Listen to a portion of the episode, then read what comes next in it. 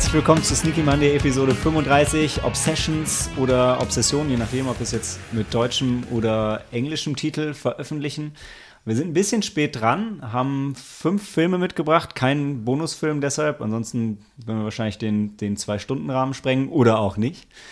Ähm, ich bin heute hier mit äh, zwei guten Freunden, einer Premiere und einem hm, Sequel. Aber die, ich würde sagen, Ladies first, magst du dich kurz vorstellen? Ähm, ja, hallo, ich bin die Rian. Ähm, mit was stellt man sich denn normalerweise vor beim Podcast? Also ich glaube, in, in, Folge 1 haben wir alle gesagt, was so unsere Lieblingsgenres bei Filmen sind, damit man das ein bisschen einordnen kann. Aber das hat Sam, glaube ich, auch. Doch, das hast du gemacht, oder? Ich weiß es nicht mehr. Ich habe unsere meine Folge nicht nochmal gehört. ja, also mein Lieblingsgenre ist äh, Science Fiction und ähm, ja, ich glaube so Mittelalter und Fantasy-Filme und alles, was lustig ist. Außer, doch, nee, es gibt Komödien, die mag ich nicht, aber gut. Vielleicht eine, auf die wir heute zu sprechen kommen. äh, ja. genau, und ihr habt es schon gehört, Sam ist auch noch dabei. Hallo, Samuel hier. Und ja, wir haben fünf Filme mitgebracht, äh, die, glaube ich, alle mittlerweile fast angelaufen sind. Ich schaue es gerade nochmal durch haben jetzt den zehnten. Nee, nee, noch nicht alle. Ähm, A Simple Favor, uh, oh nee, als erstes The Happy Time Murders, dann A Simple Favor, dann The Extraordinary Journey of the Fakir, Assassination Nation und Juliet Naked. Ich glaube, der Fakir-Film ist noch nicht angelaufen, die anderen mittlerweile alle schon. Und ja, als Introfrage wollten wir uns in Anlehnung an Juliet Naked und Nick Hornby mit ähm, Obsessionen beschäftigen, beziehungsweise damit, was äh, wir denn so für Obsessionen neben dem Kino haben und äh, wo oder in welchem Film wir diese wiedergefunden haben oder wo sie gut dargestellt sind. Äh, mag jemand von euch anfangen? Gerne. ähm, also ich muss mir selbst eingestehen, dass äh, Computerspiele meine Obsession neben Filmen ist. Oder eigentlich umgekehrt. Filme sind meine Obsession neben Computerspielen. Ähm, und als erstes ist mir dazu Gamer von 2009 eingefallen mit äh, Gerard Butler. Da geht es äh, um eine dystopische Zukunft, in der ähm, ja, nicht Gedankenkontrolle, sondern äh, über Implantate die körperliche Kontrolle von Menschen möglich wird. Ähm, und ähm, die Figur gespielt von Michael C. Hall von Dexter. Das war das erste Mal, wo ich ihn nach Dexter wieder gesehen habe. Ähm, und ich glaube, was anderes hat er gar nicht wirklich gemacht oder ich habe ihn nicht mehr gesehen. Der war doch jetzt in dieser Netflix-Serie deren Name mir Okay, jedenfalls fällt. hat er ähm, ein Spiel erfunden, in dem er ähm, äh, Gefangene, ähm, die zum Tode verurteilt wurden, ähm, halt äh, mit diesen Fernsteuermodulen ausrüstet und dann ein Multiplayer-Spiel ähm, äh, erschafft, wo ähm, die Spieler halt dann diese Gefangenen äh, fernsteuern wie in einem Computerspiel, wie war in einem First-Person-Shooter. War der eigentlich wirklich gut? Der war nicht schlecht. Das Ende war ein bisschen ähm, schnell auf den Punkt gebracht und nicht so raffiniert. Ähm, ja, aber ähm, dieses ähm, moralische, das moralisch Fragwürdige, dass man halt mit echten Menschen mit Leben spielt, man dieses Spiel spielt. No. Ja. Kurzer Einwurf, Safe hieß die Serie. Kann ich tatsächlich empfehlen. Also ist okay. Eine britische Serie fühlt sich aber sehr amerikanisch an, ist spannend. Geht um, geht um ein Dorf, wo. Was passiert noch? Ich glaube, das ganze Dorf hat ein dunkles Geheimnis und das kommt so langsam äh, ans Tageslicht und im Rahmen von einem Mord. Spannende Serie. Okay, spielt ja. in der Gegenwart? In der Gegenwart in, in England. Also es hat, ich habe echt ein okay. paar Folgen gebraucht, um zu merken, dass es England ist, weil es schon gerade weil ich ihn halt auch so als Dexter gesehen habe und dann dachte, ah, das natürlich ist ja Amerikaner, aber nee, alles okay. Briten und es so spielt in so einer, ähm, wie sagt man, äh, gated Society. Also das Dorf ist komplett in sich abgeriegelt und deshalb sollte da eigentlich nichts Schlimmes passieren, aber tut es dann doch. Ja. Sorry, zurück zu deinen Obsessionen. Zurück zu meiner Obsession. ähm, ja, aus den frühen 80er Jahren äh, Wargames, ähm, wo halt ein, ein harmloses Spiel mit einem Computer, mit einer Computerintelligenz dazu führt, dass fast thermonuklearer Krieg ausbricht.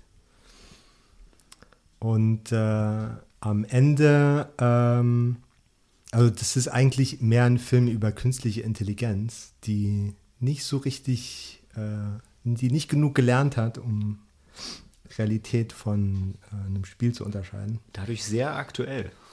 Und ähm, ja, das lernt halt dann dadurch, dass äh, man ihm die Aufgabe stellt, gegen sich selbst Tic-Tac-Toe zu spielen. Was dazu führt, dass er, dass er lernt, dass es Spiele gibt, die man nicht gewinnen kann. Ähm, Spiel, dann- Spieltheorie. Genau, Ja. und dann äh, simuliert er halt alle ähm, nuklearen Kriegsszenarien und Strategien durch und kommt zum Schluss, dass ähm, äh, der einzige, the only winning move is not to play. Ähm, which, ja, in den 80er Jahren war ja der Kalte Krieg noch nicht vorbei. Das war also damals noch aktuell.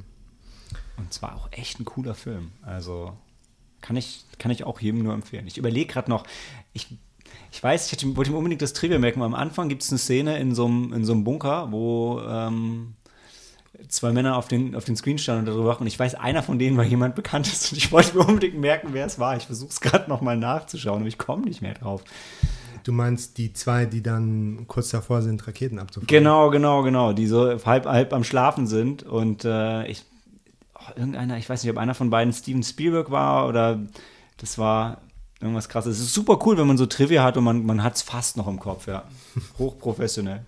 Aber der Film ist, der Film ist großartig, weil ich hatte mir den im Nachgang zu Ready Player One nochmal angeschaut, also zu dem, dem Buch Ready Player One, weil er da ja auch oft, oft zitiert wird.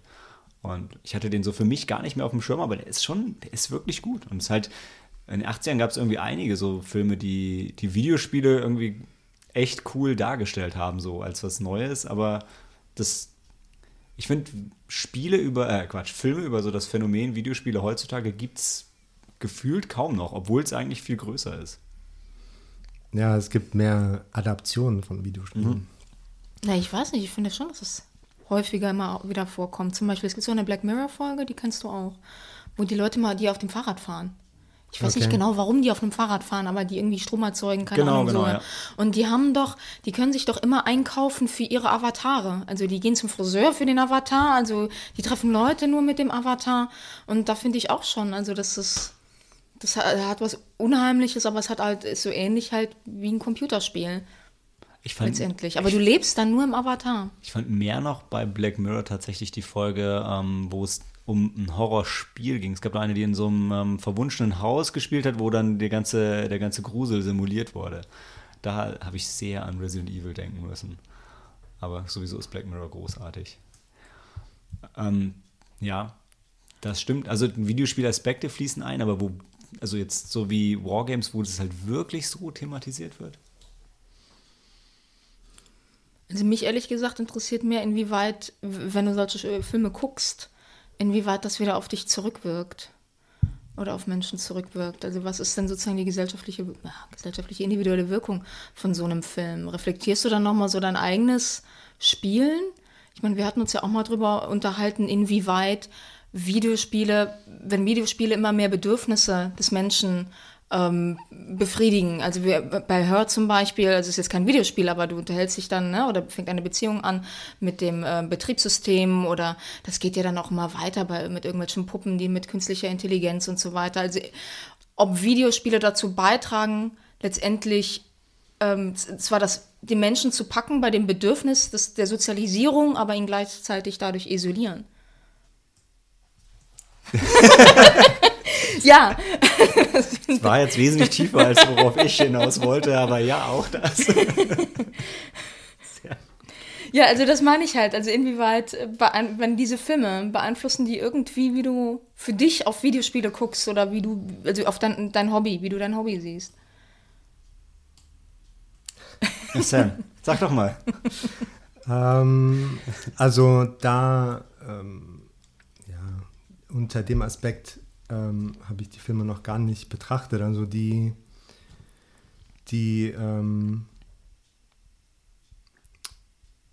die behandeln eher so andere Themen. So in Gamer ist das Thema eher, ähm, wie, wie, wie wertschätzen wir andere menschliche Leben so für unser Entertainment, so wie Gladiator äh, Gladiatorenkämpfe ähm, im alten Rom. Witzigerweise was, wo, was ja gerade in der Black Mirror-Folge, die du angesprochen hast, auch aufgegriffen wird. Also da ist ja Teilnehmen an so einer Game Show auch der einzige Ausweg für sie, auch wenn das jetzt von Videospielen komplett losgelöst ist in dem, in dem Szenario. Aber die, die Medienkritik ist ja schon, die ist da. Nur eben nicht über Videospiele. Ja gut, aber wenn du sowas sagst, dass es darum geht, irgendwie, wie man mit menschlichem Leben umgeht, dann denke ich sofort an Ego-Shooter. Ich meine, die Diskussion ist auch da, schon länger. Ja, das ist eine. Und wie reali realistischer die werden und so ja. weiter, ne? Also.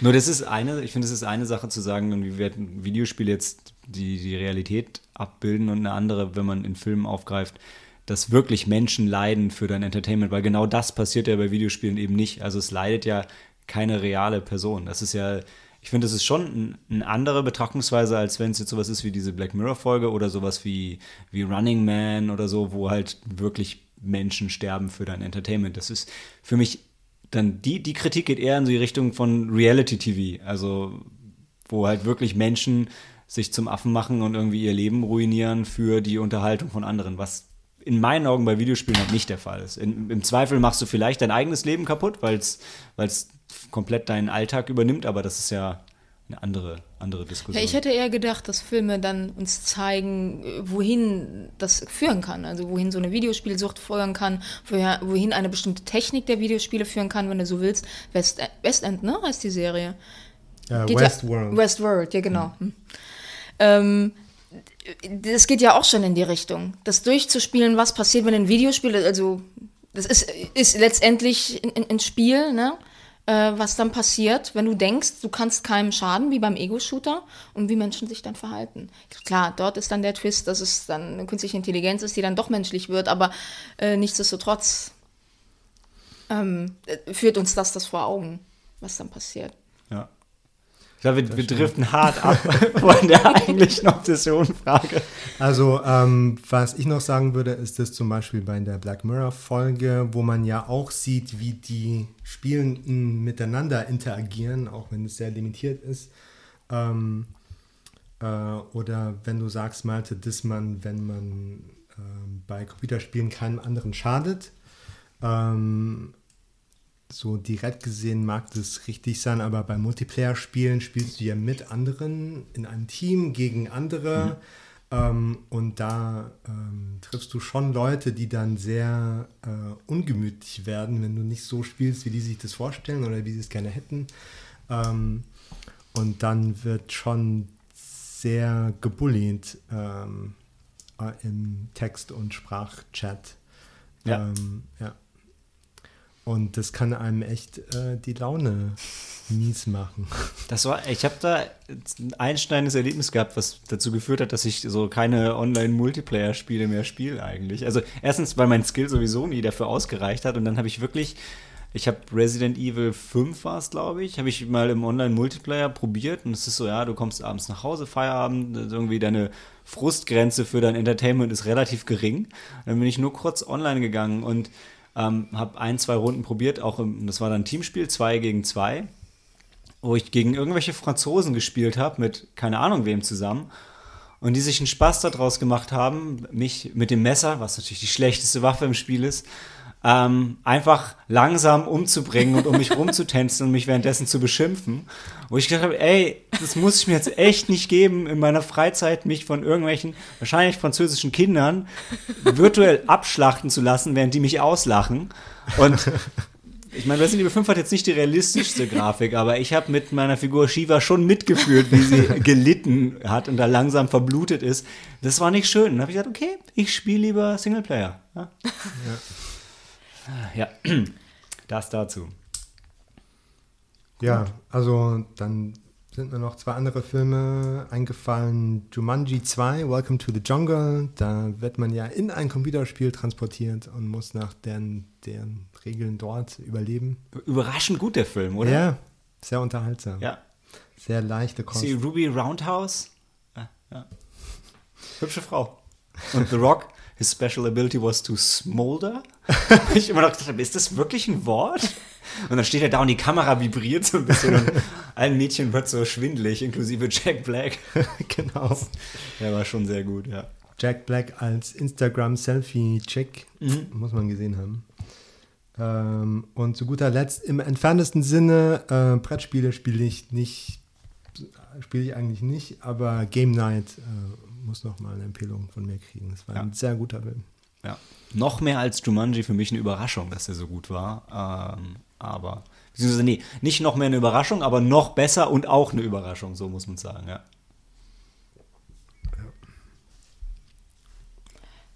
Ähm, ich? Magst du?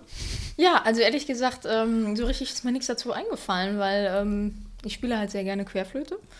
Und Nein, keine Rolle. Niemand, niemand. American Pie? Niemand? American Pie war ein Film, ich weiß nicht, ob es da besonders gut dargestellt wurde. Im Ansonsten- Sommercamp. ja, damals. genau. Ähm, nee, aber eine Serie fällt mir dazu natürlich ein, Mozart in the Jungle.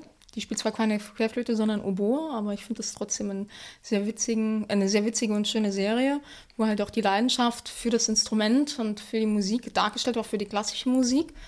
Und ähm, ich bin mal total neidisch, wenn die, die sich dann voll saufen und immer noch fehlerfrei spielen können. ja. Kann ich. Ich finde generell ist es immer deprimierend, wenn Leute alkoholisiert immer noch mehr Skill bei was auch immer haben als man selber. Das äh, kenne ich auch. Die spielen doch, die trinken doch dort alle nur Apfelsaft. Wahrscheinlich, wahrscheinlich, wahrscheinlich. Gut, also ähm, meine Obsession, das erste wäre bei mir äh, ähnlich wie bei Sam Videospiele. Habe allerdings einen ganz anderen Ansatz gewählt und zwar tatsächlich in Richtung Videospielverfilmung. Und da war für mich immer noch die Verfilmung, die am besten funktioniert hat, Silent Hill.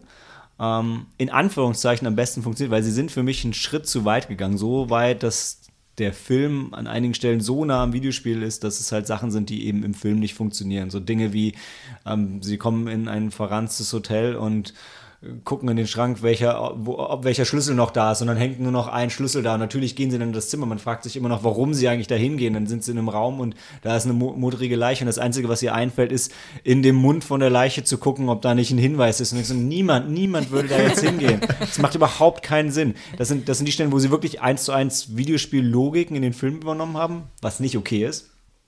Ähm, aber auf der anderen Seite, was ich ganz fantastisch fand, war, äh, dass sie viele ähm, Bilder und Themen aus dem Spiel übernommen haben, teilweise eins, eins zu eins, und zwar nicht nur wie äh, manchmal bei den Resident Evil-Filmen so als Versatzstücke aus dem Zusammenhang gerissen oder in einem ganz anderen Zusammenhang, sondern wirklich genau wie im Spiel.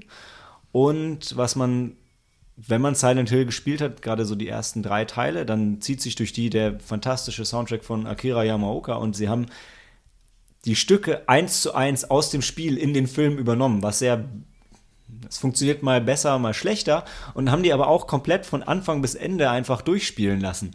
Was auch ein bisschen komisch wirkt, vielleicht, wenn man die Spiele nicht kennt, aber es ist ein unglaublich guter Soundtrack und ich fand es einfach großartig, dass sie das eins zu eins vom Spiel in den Film übernommen haben. Habe ich so sonst nur bei Scott Pilgrim vs. The World gesehen, was ich auch fantastisch fand und was dann tatsächlich mein nächstes Beispiel wäre, was eine tolle Repräsentation von diesem Hobby ist, beziehungsweise Popkultur im Allgemeinen. Also bei dem Film habe ich im Kino gesessen, bin fröhlich auf und ab gehüpft und habe gedacht, ich kann nicht glauben, dass sie diesen Film gemacht haben. Die haben diesen Film doch nur für mich gemacht.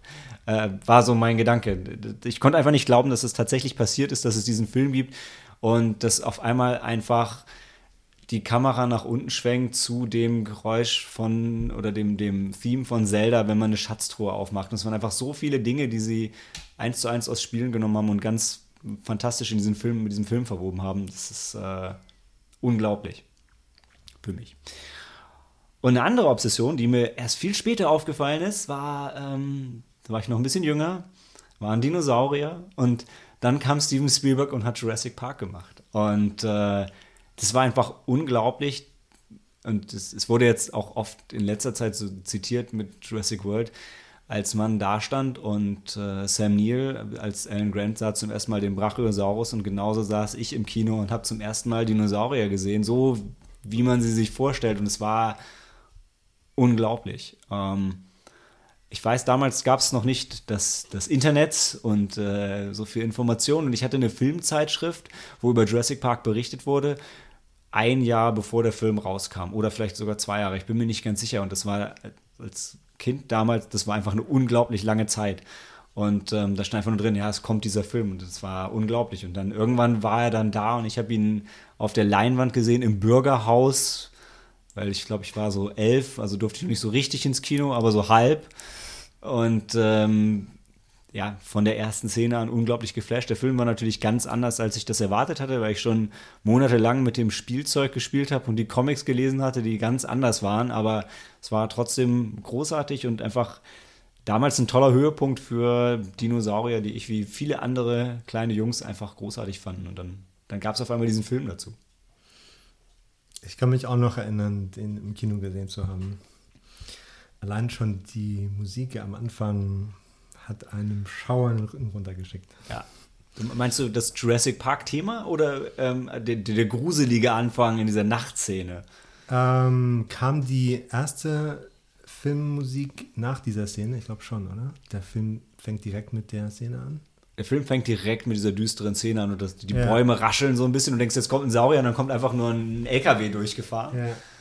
Und genau, und danach geht es schief und dann fängt diese etwas unheimliche, das unheimliche, etwas unheimliche Thema an, ja, genau. Ja.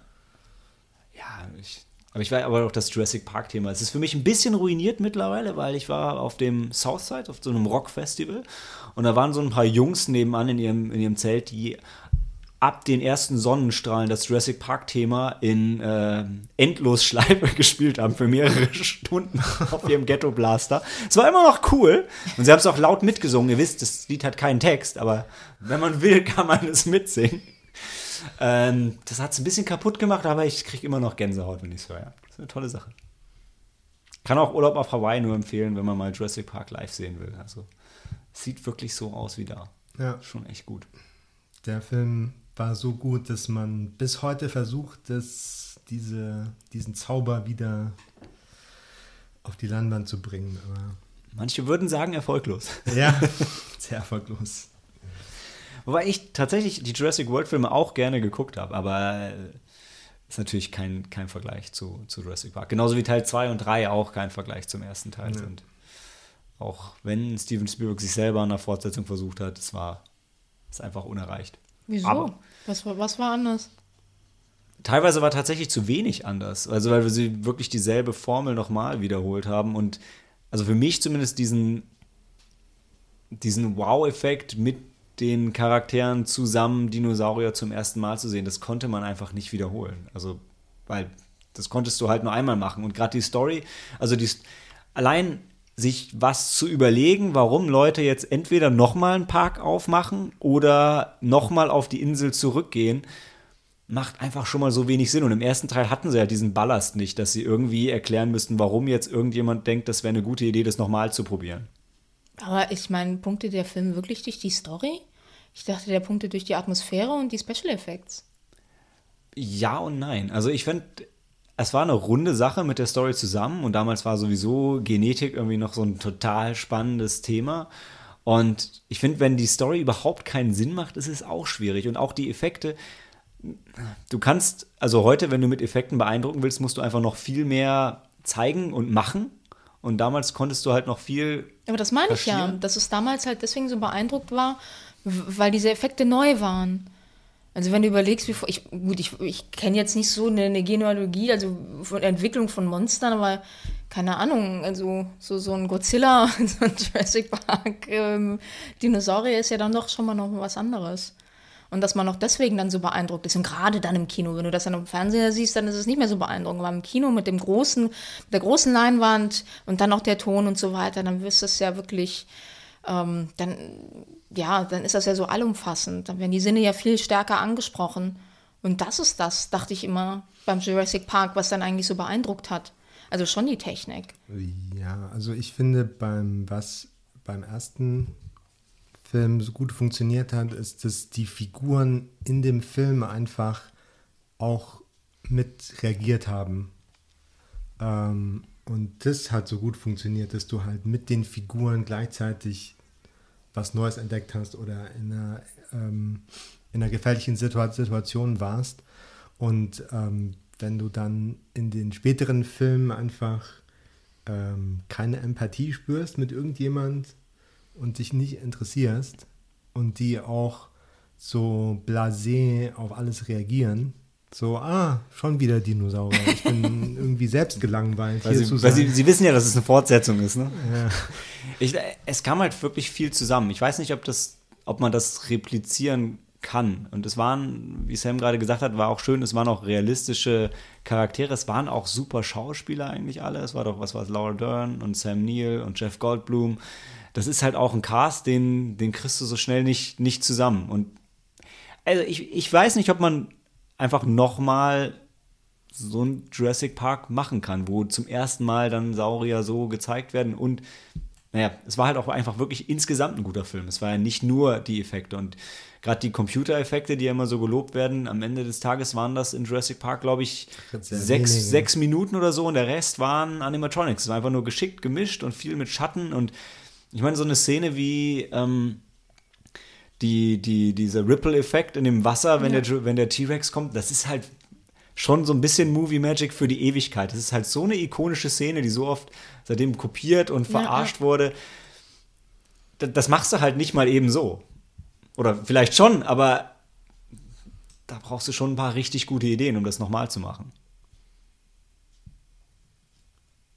Okay. Und für mich war es damals sowieso halt vom Alter her einfach der, der richtige Film zur richtigen Zeiten. Das heißt, selbst wenn es einen neuen Jurassic Park gibt, der für neue Kinder der, der richtige Film ist, wird das für mich wahrscheinlich nicht nochmal sein. Mhm. Tja, haben wir die Obsession damit abgehakt? Ja. ja. So, für alle, die sich Sorgen gemacht haben, dass der Podcast zu kurz wird, das war jetzt schon eine halbe Stunde. also, dann sehen wir uns gleich zurück zu Happy Time Murders.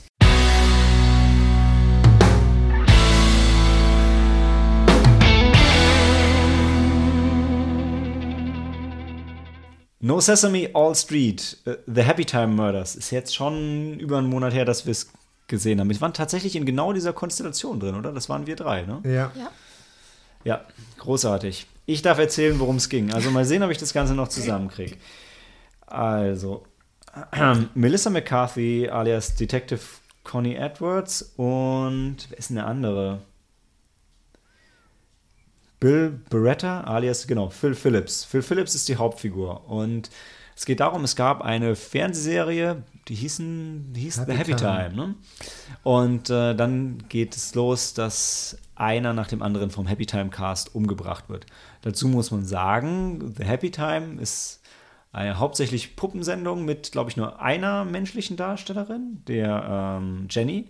Und generell in der Welt von The Happy Time Murders leben Puppen zusammen mit Menschen in, was ist es, LA? Ja, I guess. Ich glaube, feels kind of LA. Ja.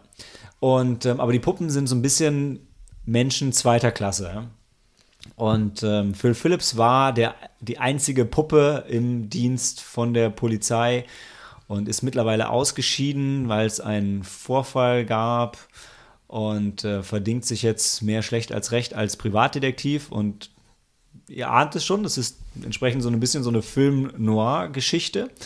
Und geht jetzt um Phil Phillips und seine ehemalige Partnerin, die der, oder der Detective oder die, die, die Detective Connie Edwards, gespielt von Melissa McCarthy, die sich wieder so ein bisschen zusammenraufen müssen, um die Happy Time Murders aufzuklären ähm, losgetreten, vor allem dadurch, dass ähm, der Bruder von Phil Phillips, der auch, der, der zum Cast von The Happy Time gehörte, äh, auch ermordet wird. Und damit geht's los, dass die zwei wieder zusammenarbeiten und diese Morde aufklären. Sam schart schon mit den Hufen, um, um ein vernichtendes Urteil zu sprechen. Also, dieser Film war zehn Jahre in der Entwicklung. Der Brian Hansen Ähm, Sohn von wollte, Jim Henson. Ja, wollte die ähm, halt da weitermachen, wo sein Vater aufgehört hat mit den Muppets. Hat sich in den Kopf gesetzt, ich möchte einen Muppet-Film für Erwachsene drehen. Hat in zehn Jahren die klischeebehaftetste Handlung herangezogen, die man sich vorstellen kann. Und hat mit diesem, ja, mit dem R-Rating nichts Interessantes gemacht. Also da werden die Fuck Yous und Fuck You To's durch die Gegend geworfen. Äh, das ist einfach nicht witzig. Ähm, Sp äh, Spielplatz, Beleidigungsgefechte. Ähm, da hat Monkey Island ähm, Adventure Game hat da lustigere Duelle gebracht. Ähm, ich glaube, du hast, du hast angesprochen. Der Film ist aufgefallen im, ähm, im Vorlauf durch, also gerade wegen der Tagline No Sesame All Street, dass es dann tatsächlich mit der, der was ist denn das dahinter, hinter den Muppets? Die Muppets Company? Whatever. Dass sie auf jeden Fall so ein bisschen ähm, abgestraft wurden und mit Klagen gedroht wurde, weil sie eben zu nah an der Sesamstraße waren, gerade mit dieser Tagline, dass man sich da mehr abgrenzen sollte. Ist dann, glaube ich, ähm, beigelegt worden, der Streit, außergerichtlich, weil man hat auch nichts mehr davon gehört. Insgesamt, so würde ich auch vorwegnehmen, ganz klar, schaut lieber Meet the Feebles, wenn ihr wirklich was richtig krasses sehen wollt, oder schaut lieber die originalen Muppets Show, die ist eigentlich witziger, weil hier wird, also es, der Film schwankt halt, manchmal macht er schon ein paar ganz okay Puppenwitze, gefühlt wird aber hauptsächlich alles an die Wand geschmissen und geguckt, wann mal einer lacht. Und dann alle fünf Minuten wird es einfach nur zu einer sehr kindischen Melissa McCarthy Show, wo einfach wirklich nur extrem infantile Witze gemacht werden. Man merkt es beim deutschen Rating, hier ist er ab 12. Also anders als, äh, anders als Meet the Feebles geht er nicht so hart unter die Gürtellinie eigentlich. Also zumindest was das ist, was man sieht. Und während für ähm, böse Wörter wird man in den USA, kriegt man da schneller ein R-Rating. Deshalb ist er da weiterhin R-Rated. Aber der Film selber ist eigentlich ziemlich harmlos. Die Puppen zerfetzen so in Wattebäusche. Ja. Und äh, mehr, mehr passiert eigentlich nicht. Also es ist nicht. Es ist so, so ein bisschen gewollt unanständig, ohne halt wirklich authentisch unanständig der zu ist sein. echt, der ist ab 12. Das finde ich total unpassend, weil da sind natürlich sehr viele sexuelle Anspielungen. Natürlich siehst, siehst du jetzt keinen, keine Ahnung, Penis aus Stoff oder so, aber du, es ist schon sehr deutlich. Ja, bin ich bei dir. Ich weiß auch nicht, ob ich ihn ab 12 freigeben würde, aber Nee. ich meine, so ein, dieser ganze infantile Humor, ich weiß nicht, ob es einen Zwölfjährigen jetzt total ruiniert oder ob die heutzutage nicht eh schon viel schlimmer drauf sind. ähm, Ja, also das ist echt äh, ein Film zum Fremdschämen für die Schauspieler. Insbesondere Elizabeth Banks, die als Stripperin auftritt. Und das ist die, das ist die einzige ähm, menschliche Darstellerin in der The Happy Time, also die Ja, wichtiger Plotpunkt. Ja. ich, Ich, ich hätte trotzdem irgendwo Spaß. Also so jeder zehnte Witz hat für mich gesessen und das war dann trotzdem einmal alle fünf Minuten, weil, oder vielleicht sogar jede Minute teilweise, dass ich einmal zumindest schmunzeln musste. Aber ja, also ein Meisterwerk ist, ist es jetzt äh, bei weitem nicht. Also ich fand es sehr vorhersehbar. Also der Plot war ja diese typische Dynamik zwischen zwei Cops, zwei Kollegen, die sich dann erstmal nicht mehr mögen, ne? Und dann gibt es immer die ganzen äh, Versuchen, sie zu machen, also scharfzüngige Dialoge. Und man weiß einfach schon, wo sich das hinentwickelt. Es, ist, es gibt überhaupt gar keine Überraschung mehr. Und dann ist dann auch so ein blö- blöder Witz, ist natürlich auch keine Überraschung. Vor allem, weil, weil ständig blöde Witze kommen. Ja, also wir haben, wir sprechen später noch über einen Film mit einer sehr geradlinigen, vorhersehbaren Handlung, der wesentlich besser funktioniert. Da bin ich Ähm, mal gespannt, welchen du meinst.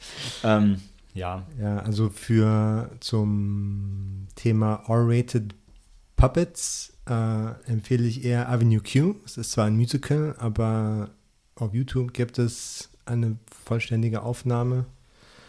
Ähm, oder man kann den, den Soundtrack hören. Ähm, ja, da geht es um ähm, auch um äh, Puppets und Monster, die werden Monster genannt, und Menschen, die ähm, gerade Uni-Abschluss äh, oder irgendeine Ausbildung fertig gemacht haben und in New York halt in einem äh, erschwinglichen, in einer erschwinglichen Nachbarschaft wohnen, ähm, die ein bisschen heruntergekommen ist und sich da dann halt ähm, ähm, ja, mit Existenzängsten auseinandersetzen und da geht es um Sexualität und Rassismus und Identität und ähm, da funktioniert es wesentlich besser, ähm, weil dort gibt es einen Kontrast zwischen die, die legen das, dieses ähm, kindliche, fröhliche Sesamstraße-Vibe nicht ab ähm, und gleichzeitig äh, singen und sprechen sie über ähm, erwachsene Themen und streuen ab und zu mal Schimpfwörter ähm, und äh, krasse Ausdrücke rein. Und durch den Kontrast ist es dann auch lustig. Aber bei Happy Time Murders ist, äh, ähm, wird sofort dieser Film Noir Quentin Tarantino brutales äh, Milieu und Feeling aufgebaut, dass wenn dann ähm, derbe, äh, also derbe krasse Situationen kommen, das überhaupt äh, keinen Effekt hat mehr. Nach der Ausführung muss ich dann noch mal kurz, dann will ich auch noch mal auf Meet the Feebles eingehen. Ja, Meet the Feebles, Frühwerk von Peter Jackson. Ich glaube, es war sein, sein zweiter Film nach Bad Taste. Sein erster Film, der quasi professionell produziert war, ist eine Parodie auf die Muppet Show ist so ungefähr das niveauloseste, ekligste, widerlichste, was man sich vorstellen kann. Also die, das sind alles, das sind Witze, für die Peter Jackson sich heute nicht schämt, aber er sagt, das könnte er jetzt nicht wieder machen, wo er älter und reifer ist. Und ähm, der kommt jetzt tatsächlich im Nachgang zu Peter Jacksons ähm, World War One Drama nochmal in 4K und komplett restauriert jetzt auf ähm, Blu-ray und HD Blu-ray raus, wo Fans wie ich schon lange drauf gewartet haben. Oh, den würde ich allen ans Herz legen, die, oder das wäre meine Empfehlung für alle, die einen unanständigen Puppenfilm sehen wollen. Und äh, ja, für alle, die Peter Jackson so ein bisschen kennen, wissen, der, er, sein, sein Ursprung war im Splatter-Bereich und wenn er sagt, das Ganze ist so eklig, dass er das heute nicht mehr machen würde, dann äh, hat, das schon, hat das schon Gewicht, glaube ich. Da, da hätte ich jetzt eine meiner Fragen, ähm, die ich mir eben aufgeschrieben habe. Äh, viele schöne, uh, unsinnige Fragen aufgeschrieben, unter anderem, wenn du gerade sagst, also Leute, die einen unanständigen Puppenfilm sehen möchten. Wer will einen unanständigen Puppenfilm sehen? Also was für ein Markt ist das eigentlich? Ich glaube, es ist ein sehr kleiner Markt. ich ich glaube, es kommt ein bisschen, ein bisschen daher, weil es einfach interessant ist, mal zu sehen mit so, mit so einem Medium, was eigentlich sonst primär so ein Kindermedium ist, einfach mal zu sehen, wenn man andere Themen damit, damit angeht. Und, ähm, und weil man über dieses Medium vielleicht manche Sachen machen oder darstellen kann, die man mit Menschen nicht machen würde. Hm. Also ich habe bei Happy Time Murders war das aber nicht der Fall. Nee, nee, deshalb würden wir den noch nicht empfehlen. ja. Ich habe auf YouTube so einen Behind-the-Scenes-Clip äh, gesehen. War das von Sesamstraße oder den Muppets? wo dann zwischen Takes, es gab irgendein technisches Problem, aber die Kameras liefen aus irgendeinem Grund weiter wo dann die Puppeteers einfach angefangen haben, so zu improvisieren und dann so schmutzige Witze mit ihren Puppen, Handpuppen gemacht haben. Das war zum Wegschmeißen komisch, ja. Und äh, hier. Hier nicht. Hier nicht. Und Ernie und Bert sind offiziell schwul. Ja. Auch eine ähm, wichtige Meldung. Bei Avenue Q gibt es einige Figuren, die so nah sind. Da gibt es auch in Ernie und Bert ähnliche ähnliches äh, Paar oder nicht Paar. Die wohnen, glaube ich, zusammen in einer Wohnung. Okay. Ja. Also zu guter Letzt noch, wenn jemand Film Noir Handlung mit Toons ähm, schauen möchte, packt man lieber nochmal Who Framed Roger Rabbit aus. Ja. Wer ist auf Deutsch? Was geschah mit Roger Rabbit? Falsches Spiel. Falsches Spiel mit Roger Rabbit, genau. Ja, der wurde auch oft erwähnt, ja. ja. Auch ein guter Film.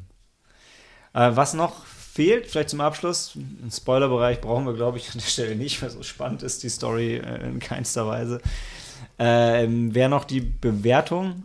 Ich würde allem Hass zum Trotz, wäre ich mit zwei Sternen reingegangen. Also es geht von der Skala von ähm, einem halben bis fünf, ja, wobei fünf halt ein Klassiker ist. Ähm, vier ist eine klare Empfehlung, drei ist immer noch eine Empfehlung, zwei ist, wenn man Bock drauf hat, kann man sich angucken und unter zwei ist halt, boah, geht auf keinen Fall rein. Weil nicht wird deshalb bei zwei sein, weil ich Ich habe den Film jetzt nicht gehasst, während ich drin war. Er, er hat mich nicht, mich nicht beleidigt. Die Welt ist kein schlechterer Ort in meinen Augen, dadurch, dass es ihn gibt. Äh, ich glaube, ihr zwei seht das ein bisschen kritischer, oder? Ja, also ich habe mich gequält. Also ich habe das, das fing schon an, ich glaube die ersten drei Minuten und ich habe die ersten Puppengesichter gesehen und dachte, um Gottes Willen. also das liegt aber auch daran, ich mag im Allgemeinen, ich mag keine Kinderfilme. Und ich habe als erstes als natürlich an so einen Kinderfilm gedacht. Und dann kamen die vulgären Wetze, die so unglaublich schlecht waren, auf so einem Dumm und Dümmer Niveau. Ähm, ja, also da sind ganz viele Aspekte und äh, ja. Dumm und Dümmer ist noch raffiniert gegen das. Dumm und Dümmer ist tatsächlich ein Film, der so ein richtiges Kult-Following hat. Ja, eben mein Bruder guckt den auch sehr gerne, aber ähm, für mich. Das ist unfair gegenüber Dumm und Dümmer. Oh. Ja, aber ich meine einfach nur, ich finde, bei dem Film kommen ganz viele Sachen zusammen, die einen Film richtig schlecht machen. Also für mich persönlich. Das sind einmal die Puppen, das sind diese blöden, vulgären Witze, das ist dieser unglaublich schlechte Plot mit diesen äh, zwei äh, Cops, wo du einfach von Anfang an weißt, wie es weitergeht. Das ist dieses klischeebehaftete, wenn ihr sagt Film Noir, das klingt ja noch irgendwie cool. Nee, das ist dieses, ja, der der Detektiv, ne, und der dann mit seiner rauchigen Stimme da irgendwie ein Whiskyglas trinkt und dann kommt dann irgendwie die sexy Frau da rein, ne, und hat einen Auftrag für ihn. Das ist alles so abgeschmackt und es macht überhaupt keinen Spaß. Und ja. Ähm, ja, also es sind ganz viele schlechte Elemente vereinen sich in diesem Film. Also das heißt, was würdest du ihm geben? Also ich muss einen halben Stern Punkt ja. geben. Ja, dann, dann das niedrigste, ja. Okay. Ja, ich, ich suche auch nach, vergeblich nach den null Punkten. Äh, halber Stern von mir. Okay, ähm, dann ich, jetzt, ohne dass ich den Film jetzt hart verteidigen will, dann würde ich sagen, dann schicken wir ihn mit einem Stern raus. äh, das ist, glaube ich, dann der, der Middle Ground zwischen, zwischen uns. Okay. Äh, auch wie vor dem Hintergrund einen halben Stern ist bei uns halt echt reserviert für Filme, die die, die Welt schlechter machen. Und ich glaube, auch wenn es ein sehr schlechter Film ist, es ist jetzt nicht so, dass irgendjemand den Film schaut und dadurch auf dumme Gedanken kommt über sich oder die Welt als Ganzes. Man wird vielleicht ein bisschen dümmer, aber man wird zumindest nicht negativ hart beeinflusst. Aber Fans von Muppet-Filmen trauern jetzt, weil dieser Film so schlecht war und so ähm, unerfolgreich war an der Kinokasse, dass nochmal mindestens zehn Jahre vergehen werden, bis nochmal ein Budget für ein annähernd ähnliches Konzept. Was war denn der letzte Muppets-Film? Treasure Island? Ich glaube auch. Also jetzt der letzte, der mir einfällt. Nee, warte, gab es nicht diesen mit, wo, wo Kermit ähm, Geheimagent war? Das war doch. Moment, nach... da waren doch die Filme mit dem Jason Siegel, oder? What? das war doch auch irgendwie mit Puppen. Ja, aber, aber, die waren alle nicht R-rated. Nee, darum geht's ja. Ach so, aber du meinst die Muppets? Wünschen sich die Muppets-Fans? Wünschen sich die Muppets-Fans denn einen R-rated-Film? Sind die nicht einfach nur Fans von den Muppets? Ja, aber die sind zum Beispiel Riesenfans von Avenue Q, kann ich mir vorstellen. Also jetzt nicht so was kriminell Tarantino-mäßiges. Okay, aber braucht man denn, ah, dann, dann, dann wäre meine nächste Frage so Avenue Oder Q. Oder überhaupt mehr Avenue Q mit Filme, die, die nicht auf Kinder gezielt sind, sondern Leute, die mit den Muppets aufgewachsen sind und jetzt in unserem Alter sind erwachsen halt. Und die brauchen dringend immer noch Puppenfilme. Die würden sich darüber freuen, nicht, dass sie das dringend brauchen. Ja, ja, doch. The Muppet 2011 mit Amy Adams und Jason Segel. Herzlichen Glückwunsch. ähm, ja, okay, komm. Also ein Stern für uh, The Happy Time Murders und dann sehen wir uns gleich wieder zu A Simple Favor.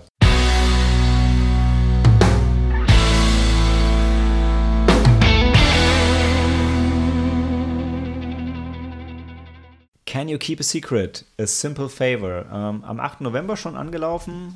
So ein bisschen Befreiungsschlag, von, Be Befreiungsschlag schön, von Paul Feige. Ähm, aber Sam, erzähl erstmal, worum es eigentlich ging. Also, Stephanie ist eine alleinerziehende Mutter, die sich sehr an der Schule ihrer Kinder engagiert und damit allen anderen Eltern auf die Nerven geht. Ähm, wird Freunde mit der Mutter eines der Schulkameraden ihres Sohnes, ähm, die eine ganz andere Persönlichkeit hat. Ähm, und ja, dann nimmt der Film seinen Lauf. Ich weiß nicht, äh, also für mich war, hatte der Film seinen Charme, weil ich eben nichts darüber wusste. Ähm, ich weiß nicht, ob ich noch mehr von der Handlung erzählen sollte. Wir können ja auf der, der Basis uns mal kurz durchführen und vielleicht auch tatsächlich schon eine Bewertung vergeben und dann noch mal ein bisschen in den Spoilerbereich gehen. Ein bisschen mehr würde ich dazu echt schon, schon gerne sagen. Äh, aber wie du sagst, also der Film wird einem verkauft oder offiziell hat er so den Stempel Thriller. Wenn man den schaut, denkt man als erstes aber Komödie.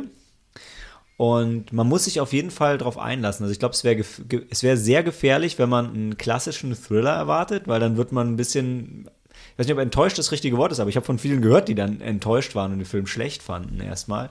Wenn man eine Komödie erwartet, dann wird er an einigen Stellen schon sehr düster, aber ich glaube, wenn man eine Komödie erwartet, dann, dann kann man damit auf jeden Fall leben. Ähm, und wir waren alle sehr gut unterhalten, oder? Ja, es war ein äußerst gut äh, exekutiertes Drehbuch und ja, schauspielerisch, Soundtrack. Ja, ich glaube, aus dem Reigen hier waren jetzt nur Sam und ich drin, aber ansonsten war, ich weiß nicht, wer an dem Abend alles noch dabei war, aber. Cory, Daniel. Alle fanden es gut, ne? Ja. Also waren durch die Bank weg alle begeistert. Also Schauspieler gut, die, die, die Witze waren, die Witze waren lustig, die Twists kamen häufig und unerwartet und trotzdem größtenteils recht plausibel. Also es war nie was, wo man gedacht hat, das macht jetzt überhaupt keinen Sinn. Auch wenn man, vielleicht hat man es erst gedacht, aber dann gab es eine Erklärung dazu, ja. Dachte, ja, okay, okay, kann man nachvollziehen. Ja, zu fast allem, was passiert, gibt es dann doch noch eine zweite Ebene, die erst nicht offensichtlich ist. Und ja, also ich habe ja schon einen Befreiungsschlag von Paul Feig gesagt, weil zu, vorher hat er den unsäglichen Ghostbusters gemacht, den ja.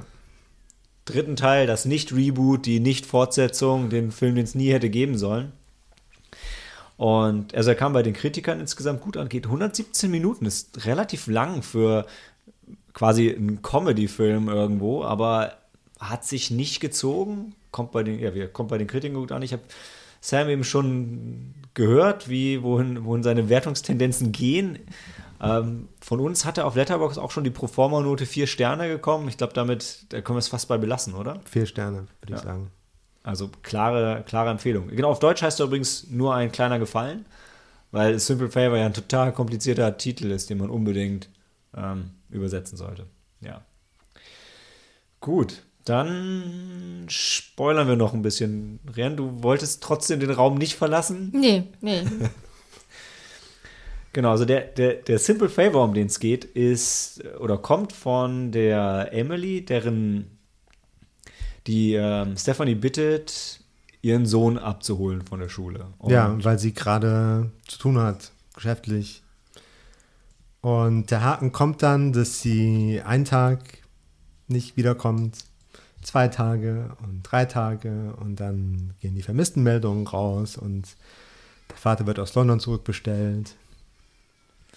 Genau, das muss man sagen. Stephanie ist so, so die Übermutter und hat ähm, einen Koch-Vlog, irgendwie Mummies Cook, irgend so, so ein Kochkanal auf YouTube für, für Mütter, während die andere ähm, was ist sie? Ist sie, sie ist Künstlerin oder ist sie mit einem Künstler verheiratet? Sie ist, ähm, sie arbeitet für einen Modedesigner, ja, genau, genau. gespielt von Rupert Friend, der übrigens einen heiden Spaß hat mit dieser campigen Rolle.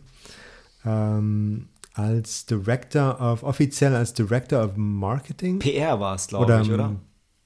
Ja, Director of PR, genau. Also sie hat sie ist eigentlich dafür zuständig, das Image zu wahren von diesem Designer und der Firma. Das heißt, ähm, sie ist eigentlich wie so eine Fixerin. Also im Prinzip geht es ja darum, es gibt die eine Mutter, die zu Hause ist und gerne backt und die andere, die Cocktails trinkt und ähm, das Luxusleben genießt und eine Luxusvilla hat. Und ähm, also die zwei passen erstmal nicht zusammen. Und gefühlt hat die, die Emily auch überhaupt keinen Bock auf die Stephanie. Also da funkt es nicht unbedingt in den Szenen zwischen den beiden erst, oder? Ja, das ist die Frage, warum sie überhaupt anfangs auf sie zugeht. Ähm, aber ich glaube, aus Emilys Perspektive entwickelt sich das auch so, die Handlung ähm, nicht nach Plan. Ich tue mich, ich tue mich halt echt schwer. Ich würde gern noch ein bisschen weiter spoilern, es tut mir irgendwie so weh. Alles, alles, was man von dieser Story preisgibt, weil es gibt so viele Twists die man auseinandernehmen könnte, die kommen ja. und die alle gut sind. Ne? Ja. Also Emily ist, glaube ich, auch gelangweilt von ihrem Leben mittlerweile und äh, Stephanie, die Suburban Soccer Mom, ist dann auch irgendwie paradoxerweise was Neues.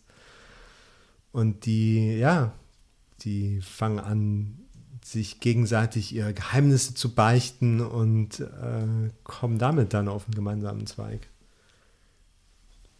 Ich überlege, ja, wollen wir es dabei sonst doch belasten? Also, bevor wir wirklich die ganzen Twists auspacken. Also es bleibt auf jeden Fall bis zum Schluss spannend und es macht eigentlich, ja, wie wir schon gesagt haben, es macht eigentlich alles, alles Sinn. Äh, also die Stephanie kommt dann dem, dem Mann von der Emily näher, aber auch da ist nicht alles so, wie es scheint. Also es ist, es war eine Romanverfilmung auch, ne? Habe ich das richtig im Ja, ähm, ich weiß nichts über den Roman. Ich weiß nur, dass es da auch ziemlich große Abweichungen gab. Ja. Insbesondere das Ende. Ja.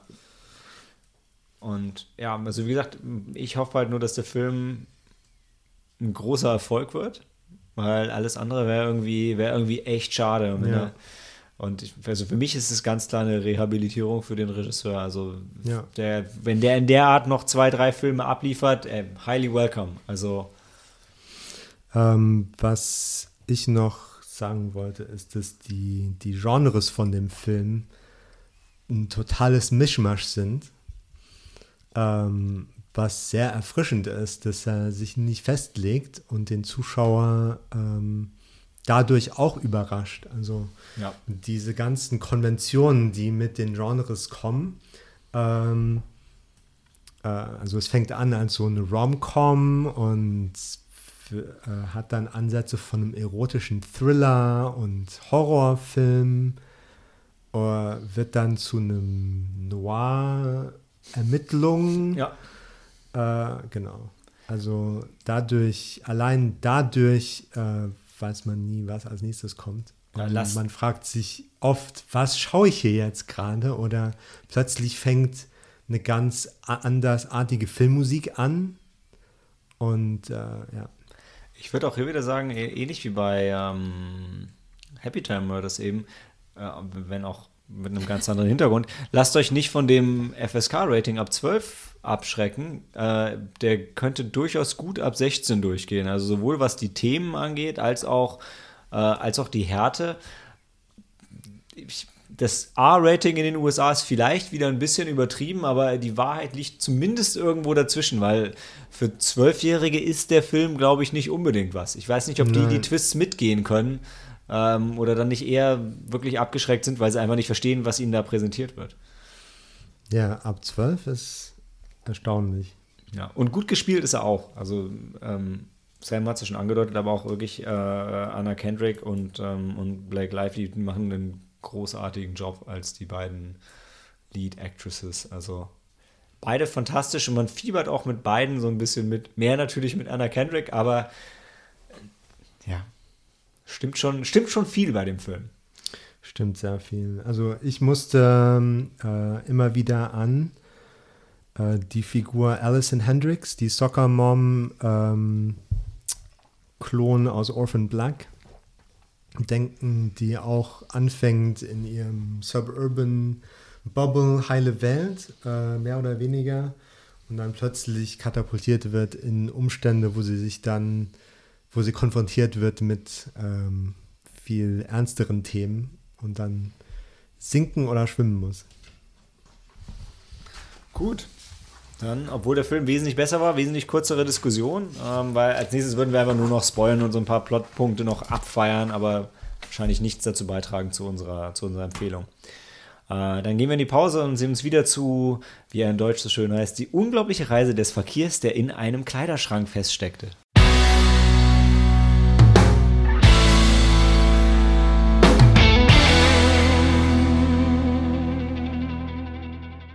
The Extraordinary Journey of the Fakir. Ich, ich glaube, es war eine deutsch, französisch, indisch, belgisch, britische Co-Produktion oder so. Und ähm, er, er, kam uns auch sehr so vor im Kino wie so eine Mischung aus einem Bollywood-Film und der fabelhaften Welt der Amelie.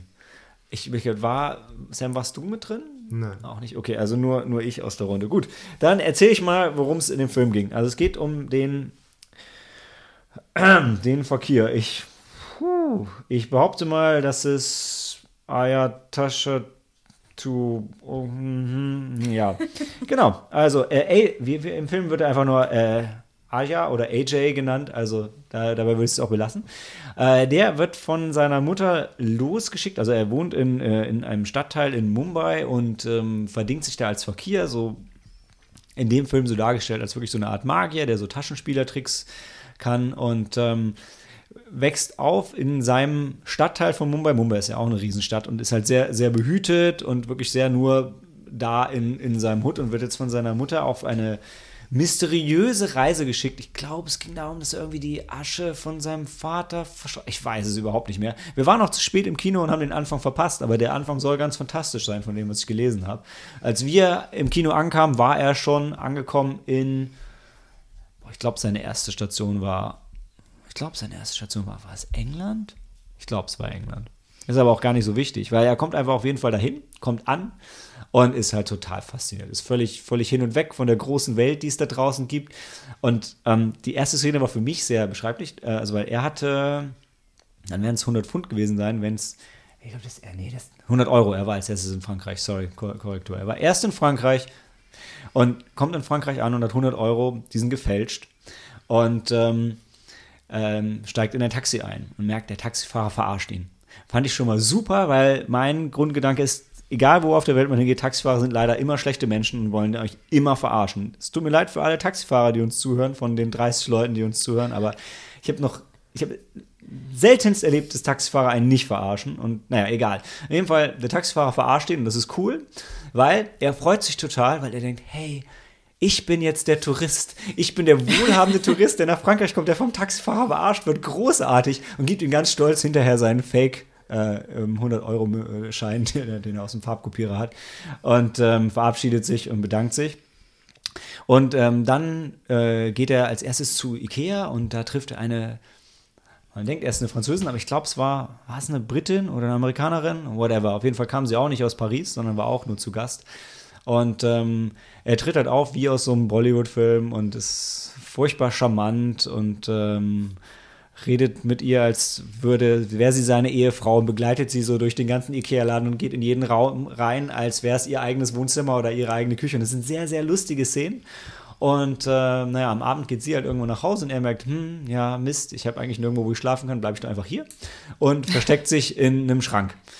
Und ähm, lässt vorher die Urne mit der Asche von seinem Vater auf dem Tisch. Oder ich glaube, er kippt die Asche in eine Urne, die schon da ist. Irgendwie sowas. Das ist auch nicht so wichtig. eine Urne in Ikea. Ja, ja, das war wahrscheinlich eine Vase, aber sie hat einen Deckel, also ist ein bisschen merkwürdig. Aber das ist auch nicht der, der Punkt ist, ähm, der Schrank wird dann über Nacht abtransportiert mit ihm zusammen und wird nach England verschifft. Und ähm, dann äh, wacht er irgendwann auf in dem Schrank, äh, in, in einem LKW hinten drin und ist kommt aus dem Schrank raus, ist völlig verpeilt, ist mitten in der Nacht und der, dann ist dieser Ikea-LKW voll mit Flüchtlingen aus Afrika. Und er denkt, scheiße, was, was geht denn hier ab? Er ist ja, er hat ja einen Pass, er ist ja ein ehrlicher Tourist eigentlich und wollte auch überhaupt nicht nach England und wird dann mit diesen ähm, Flüchtlingen zusammen festgenommen und abgeführt. Und dann, dann gibt es die erste lustige Bollywood-Szene, weil der, ähm, der britische äh, Home Security-Typ okay. halt lässt es sich nicht nehmen, ihm äh, in perfektem Gesang vorzutragen, dass er jetzt abgeschoben wird, weil er hier nicht bleiben kann, was sehr cool ist. Und ich glaube, dann geht es als nächstes für ihn tatsächlich nach Afrika. Ich weiß es nicht mehr genau. Ist Libyen, so. Libyen, ja. was du sagst. Ähm, der, der Punkt ist, das ist die erste Gesangseinlage von, ich glaube, nur zwei in dem Film. Und die ist aber so absurd. Und also, ähm, ähm, äh, AJ singt auch nicht, sondern wirklich nur der britische Zollbeamte, was, was, was, was, was, herrlich, wirklich unglaublich absurd wirkt. Das ist so ein bisschen, das sieht ein bisschen aus wie Christoph Walz und hat auch so eine ähnliche Attitüde. Und ähm, also, ja, er trifft auch irgendwann, trifft er vielleicht auch noch seinen Love Interest wieder. Und ich glaube, es geht auch noch nach, nach Rom. Auf jeden Fall geht es nach Italien. Ähm, und äh, es ist ein unglaublich charmanter Film auf der ganzen Reise, der ich ich persönlich muss sagen, ich, ähm, ich hasse Bollywood-Filme. Ich komme da überhaupt nicht drauf klar.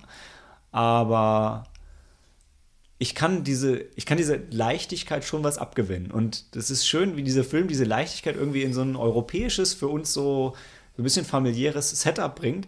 Und er bewegt sich da halt durch wie als wäre er in so einer Märchenwelt. Also wo einfach, ja, alles funktioniert ja schon irgendwie. Und ähm, irgendwie, so wie die Wiener sagen würden, das geht sich halt schon irgendwie aus, ja. Und ähm, so geht er halt da durch diesen Plot durch, äh, so ein bisschen so verpeilt wie der, wie der Dude. Und es, irgendwie fügt sich auch immer alles und irgendwie läuft auch immer alles. Und ähm, ist eine unglaublich charmante Geschichte in einem für so eine Bollywood-Attitüde ungewöhnlichen Setup. Und wie gesagt, es wird auch nur zweimal gesungen. Es wird auch am Ende nicht nochmal gesungen, was mich bei Slumdog Millionaire damals rausgehauen hat. Ähm, sondern, ähm, ja gut, also das Ende ist natürlich auch mega over the top. Aber insgesamt waren wir toll unterhalten. Und ich würde ihn wirklich, man kann ihn eigentlich nicht viel anders beschreiben, glaube ich, als eine Mischung aus einem Bollywood-Film und die fabelhafte Welt der Amelie, weil er sich wirklich irgendwo so dazwischen bewegt und ist eine sehr charmante Sache, aber muss man Bock drauf haben. Ich hatte eigentlich im Kopf, dass es auf einem äh, französischen Bestseller basiert. Stimmt das? Ich weiß es ehrlich gesagt nicht. Und ich habe auch gerade belgisch, französisch, kanadisch, indische, italienische Koproduktion. Ja, weil ich, Aber, ja. ich, ich weiß gar nicht so sehr, ob das wirklich ein, wenn du sagst, das ist so ein Bollywood Goes Europe, also so ein Bollywood-Film, so ein Bollywood-Ausgang unbedingt ist, äh, der dann äh, europäisch äh, geprägt wird, sondern eher umgedreht. Dass eben das Französische, gerade wenn du sagst, die fabelhafte Welt Amelie, ähm, dass sich eher ein französischer Autor dem Bollywood-Thema das angeeignet hat und ähm, sich eh, also sozusagen im europäischen Duktus bewegt, aber eben ja. Bollywood nimmt, um mal vielleicht so eine frische Prise reinzubringen. Also so klingt kann, das für mich. Kann total sein. Und du hast auf jeden Fall recht, dass es eine ähm, Romanadaption ist. Äh, ich würde nur sagen, vom vom Film her, wenn man ihn schaut, hast du das Gefühl von den, von den ganzen Ländern, die mitgearbeitet haben, ist gefühlt das Feeling am ehesten kommt aus Indien, während die Destination und halt das Setting dann aus Europa kommt. Also das ist, das ist zumindest, wie sich das angefühlt hat als, als Zuschauer. Ähm, mit Sicherheit durchaus vermischt, auch mit, mit viel französischem Einfluss, hast du garantiert recht. Nur also von der, ähm, gefühlt so von der Cinematography hätte ich halt gesagt, ey, das ist doch ein indischer Film. Also, hm. hey, ich war auch überrascht, dass es kein indischer Regisseur war. Ähm, was war denn so indisch darüber, dabei? Also die haben jetzt zwei, dreimal gesungen, der, der, der Hauptdarsteller war Inder oder kam eben aus Mumbai. Was war denn sonst indisch? Also auch also er bringt diese Perspektive, also man sieht alles aus seiner Perspektive und dann. Das macht das Indisch und macht das Bollywood? Ich würde behaupten, in dem Film ja. Also, weil er hat auch zu Frauen so eine sehr indische Attitüde. Die, also, ist jetzt nicht unbedingt der Film, den ich Frauenrechtlern empfehlen ja, würde. Ja, mal, der, der, ähm, der, Diktator war jetzt auch gegenüber Frauen. Fair enough. Also, und dann hat man aber nicht das Gefühl, das ist ein Film aus ich weiß nicht, wo kam er her? Ähm, du weißt, was ich meine. Das mhm. ist, man hatte nicht das Gefühl, das ist jetzt wirklich ein Film aus dem, ja, aus dem ja. Mittleren Osten oder so, sondern weil das hier so eine Komödie war.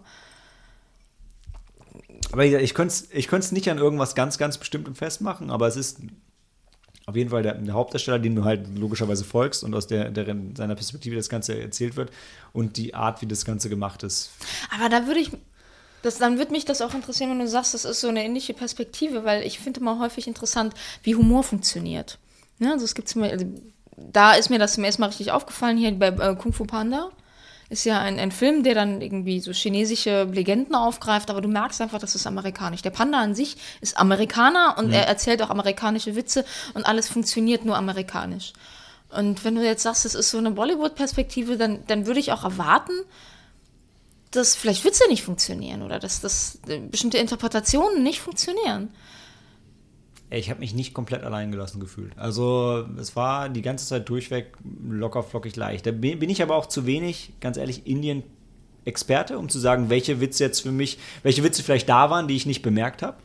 Ähm, ich verstehe, was du sagst. Ich kenne das da, wo ich mich ein bisschen mehr auskenne, wenn es so um Verhältnis ähm, Japan-USA geht wo ich halt auch total spannend finde, wenn, wenn die Japaner Amerikaner darstellen, merkst du halt, dass es irgendwie amerikanische Klischees hoch 10 und es, also die feiern das halt total und genauso wenn, wenn aus den USA Japan dargestellt wird, ist es halt auch überdreht, aber nicht immer nur positiv.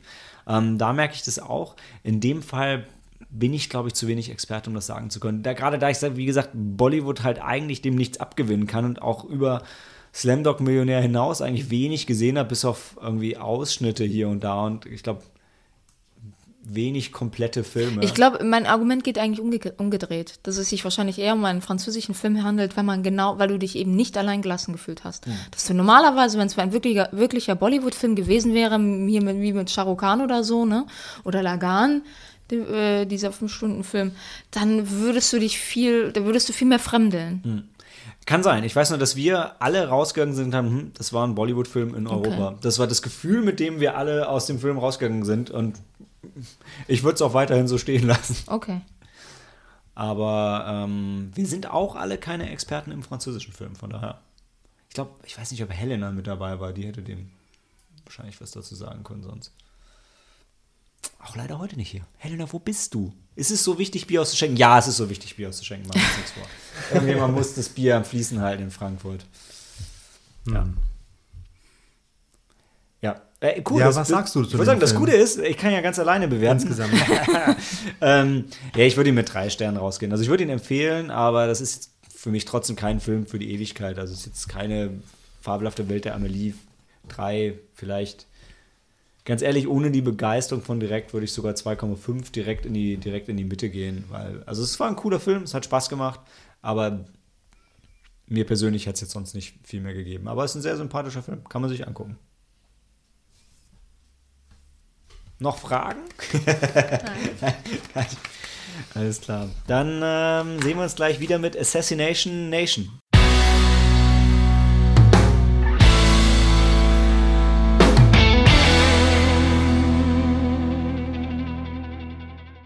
You Asked for It, America. Assassination Nation.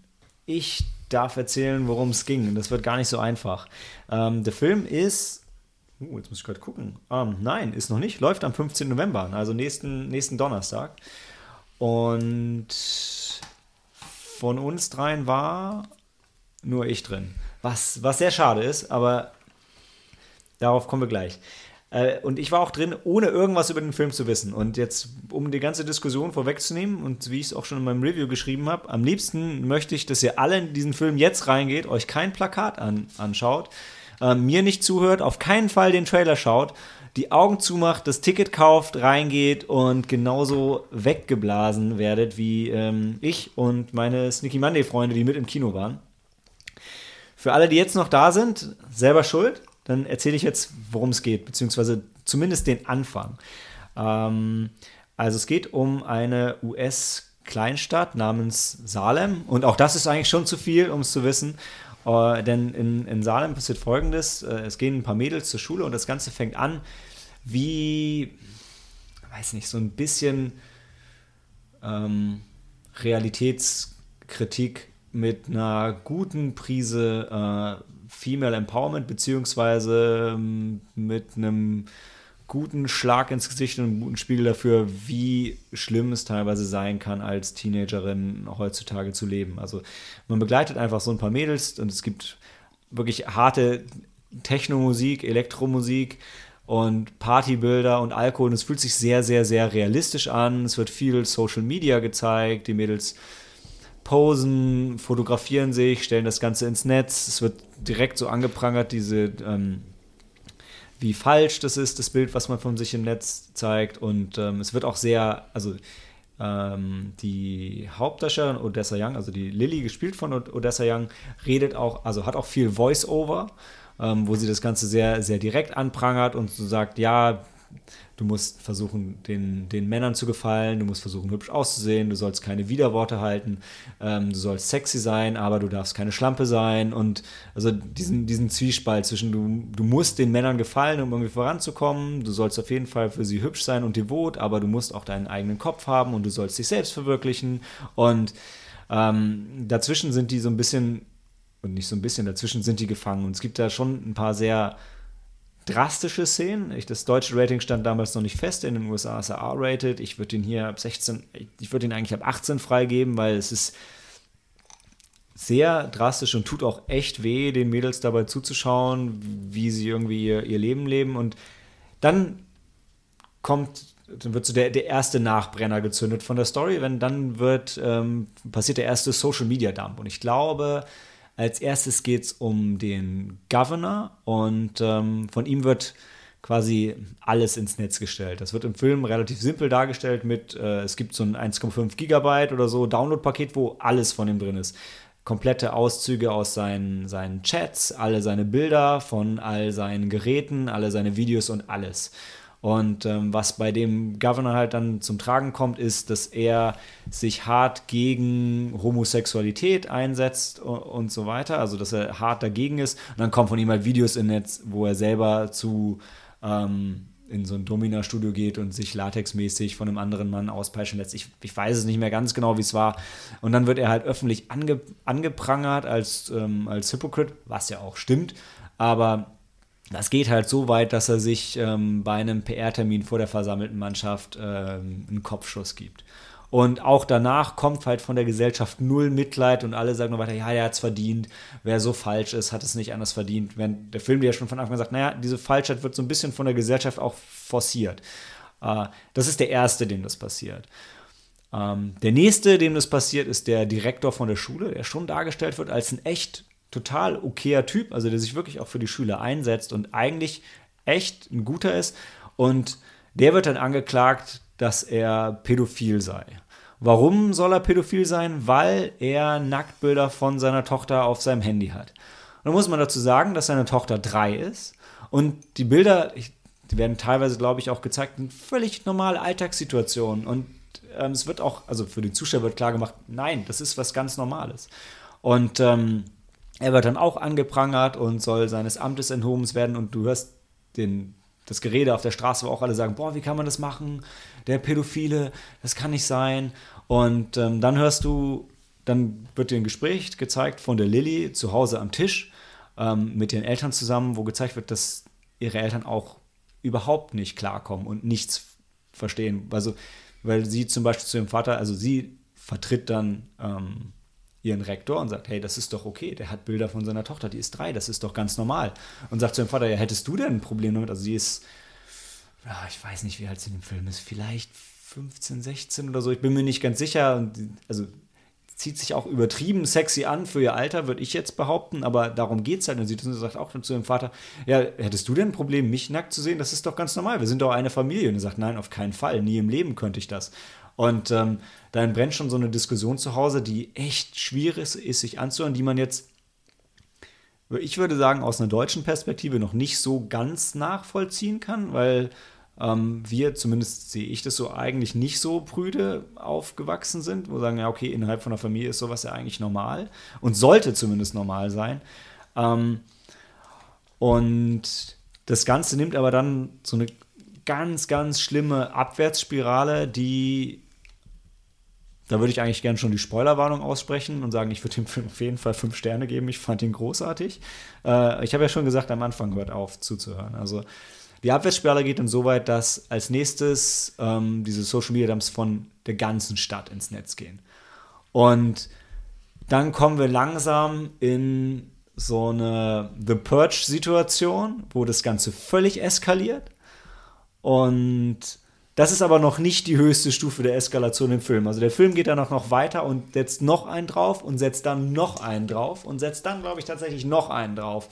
Äh, was ich nicht mal im Spoilerbereich jetzt erzählen möchte, ähm, was mich als Zuschauer wirklich jedes Mal wieder umgehaut hat und gesagt hat, krass, war total gefesselt und ähm, ja, ich würde den Film, ich kann den Film gar nicht genug loben. Ich glaube nicht, dass er auch nur ansatzweise diese Wirkung hat, wenn man das weiß, was ich jetzt gesagt habe. Und wenn man das Poster sieht, dann ahnt man schon, wohin auch die Geschichte danach noch weitergeht, leider. Und auch vom Trailer her ahnt man, wohin es noch weitergeht. Das nimmt dem Ganzen sehr viel von seinem Charme und seiner Überraschung. Äh, und ich glaube auch, dass er keinen großen Erfolg insgesamt haben wird. Er lief, glaube ich, auf ähm, ein paar Festivals auch und hat jetzt ich vermute eher durch Zufall oder durch Erfolg auf den Festivals kriegt er jetzt einen normalen deutschlandweiten Kinorelease ist auch keine so große Produktion, was man im Film aber nicht merkt. Das, also das vielleicht fehlende Budget kaschieren die sehr gut. Und, aber ich fand den Film wirklich großartig als Sozialkritik und am Ende wird es halt dann, ja, geht es noch so ein bisschen Richtung Exploitation-Movie und so. Also, ähm, aber wenn man, das Einzige, was ich sagen würde, wenn man keinen Bock hat auf den sozialkritischen Teil, dann ist zu wenig von den anderen Dingen da, um den Film zu genießen, glaube ich. Und das kommt erst im letzten Viertel oder im letzten Sechstel, wo der Film dann halt noch eine Schippe drauflegt, was auch so ein bisschen Action und so angeht. Bis dahin ist es halt sehr viel Social Media und Gesellschaftskritik, die ich, wenn sie auch natürlich trotzdem ein bisschen oberflächlich bleibt, irgendwo ich kann den Film aus meiner Perspektive nicht genug loben und finde es ein toller Film, den ähm, alle Frauen und alle Männer, die mit Frauen zu tun haben, sehen sollten. Ja. Also war eine tolle Sache für mich. Ja, dann frage ich mich doch sofort, inwieweit steht der Film denn im Zusammenhang mit der MeToo-Debatte? Also war der schon, bevor die Debatte losging, eigentlich schon in der Produktion? Also ist er ein bisschen losgelöst oder sozusagen also ist Teil des, des ich, keine Ahnung, des wabernden Äthers sozusagen, mhm. der ja auch MeToo äh, vorgegangen ist oder ja, in welchem Zusammenhang steht der? Könnte ich nicht sagen. Also ich habe hab ich nichts drüber gelesen. Ähm, von der Produktionszeit, der war wahrscheinlich nicht so lange in der Produktion, könnte mir durchaus vorstellen, dass er danach erst entstanden ist. Ähm, ist so ein Ding, wie bei manchen Filmen, die man jetzt, die, die jetzt rauskommen, sagen kann, kann sein, dass es eine Reaktion war. Äh, fühlt sich dafür auf jeden Fall sehr passend an. Kann aber auch sein, dass es einfach, manchmal ist es ja so, dass sowas einfach im Zeitgeist irgendwie aufkommt und du hast ja. dann das Gefühl, das wäre eine Reaktion darauf, ist es aber nicht. Also du ja. sagst, okay, reflektiert die Kunst jetzt die Realität oder ist es einfach dadurch gekommen? Also ein direktes Statement dazu machen sie nicht, aber wie die Tagline sagt, also es ist schon sehr stark auf die USA bezogen. Ja, also ich meine, die Diskurse dazu zur Sexualität in den USA, also das ist ja schon das ist ja schon länger da. Da frage ich mich natürlich, inwieweit hast du dich denn da vielleicht irgendwie strange oder alien oder wie auch immer äh, gefühlt. Also ich habe halt häufig das, oder nicht häufig, aber bei manchen Sachen, bei manchen Filmen, selbst bei Desperate Housewives oder mhm. sowas, ich meine jetzt schon ein bisschen ältere Serie, aber wo man einfach sieht, wie die Amerikaner mit Sexualität umgehen, wie prüde sie sind, welche irgendwie also so Vorurteile ähm, sie haben, dass ich mich da immer sehr fremd fühle, dass ich mir das Gefühl habe, also das ist wirklich, das ist was ganz anderes. Ja ist das in, dann in dem Film auch so, dass man das eigentlich nicht mehr so richtig nachvollziehen kann, oder? Ist, also, ist schwierig für mich zu sagen. Ich, es gab auf jeden Fall, also zwischen ihr und ihrer Familie gab es viele Szenen, wo, wo ich gedacht habe, das kann doch jetzt nicht wahr sein. Ähm, kommen bei mir aber zwei Faktoren dazu, dass ich weder eine Frau bin, erst recht keine Teenagerin und auch noch kein Vater, ähm, sodass ich beide Seiten nicht zu 100% nachvollziehen kann sowieso. Also auch, auch wenn es, selbst wenn es eine realistische Szene aus meinem Umfeld wäre, könnte ich mich nicht hundertprozentig reinversetzen. Aber ich war im Film nie so vor den Kopf gestoßen, dass ich gedacht habe, ich kann jetzt, dass es im Film selber unglaubwürdig war oder es mich aus der Story rausgerissen hat, sondern da war es immer noch so, ja,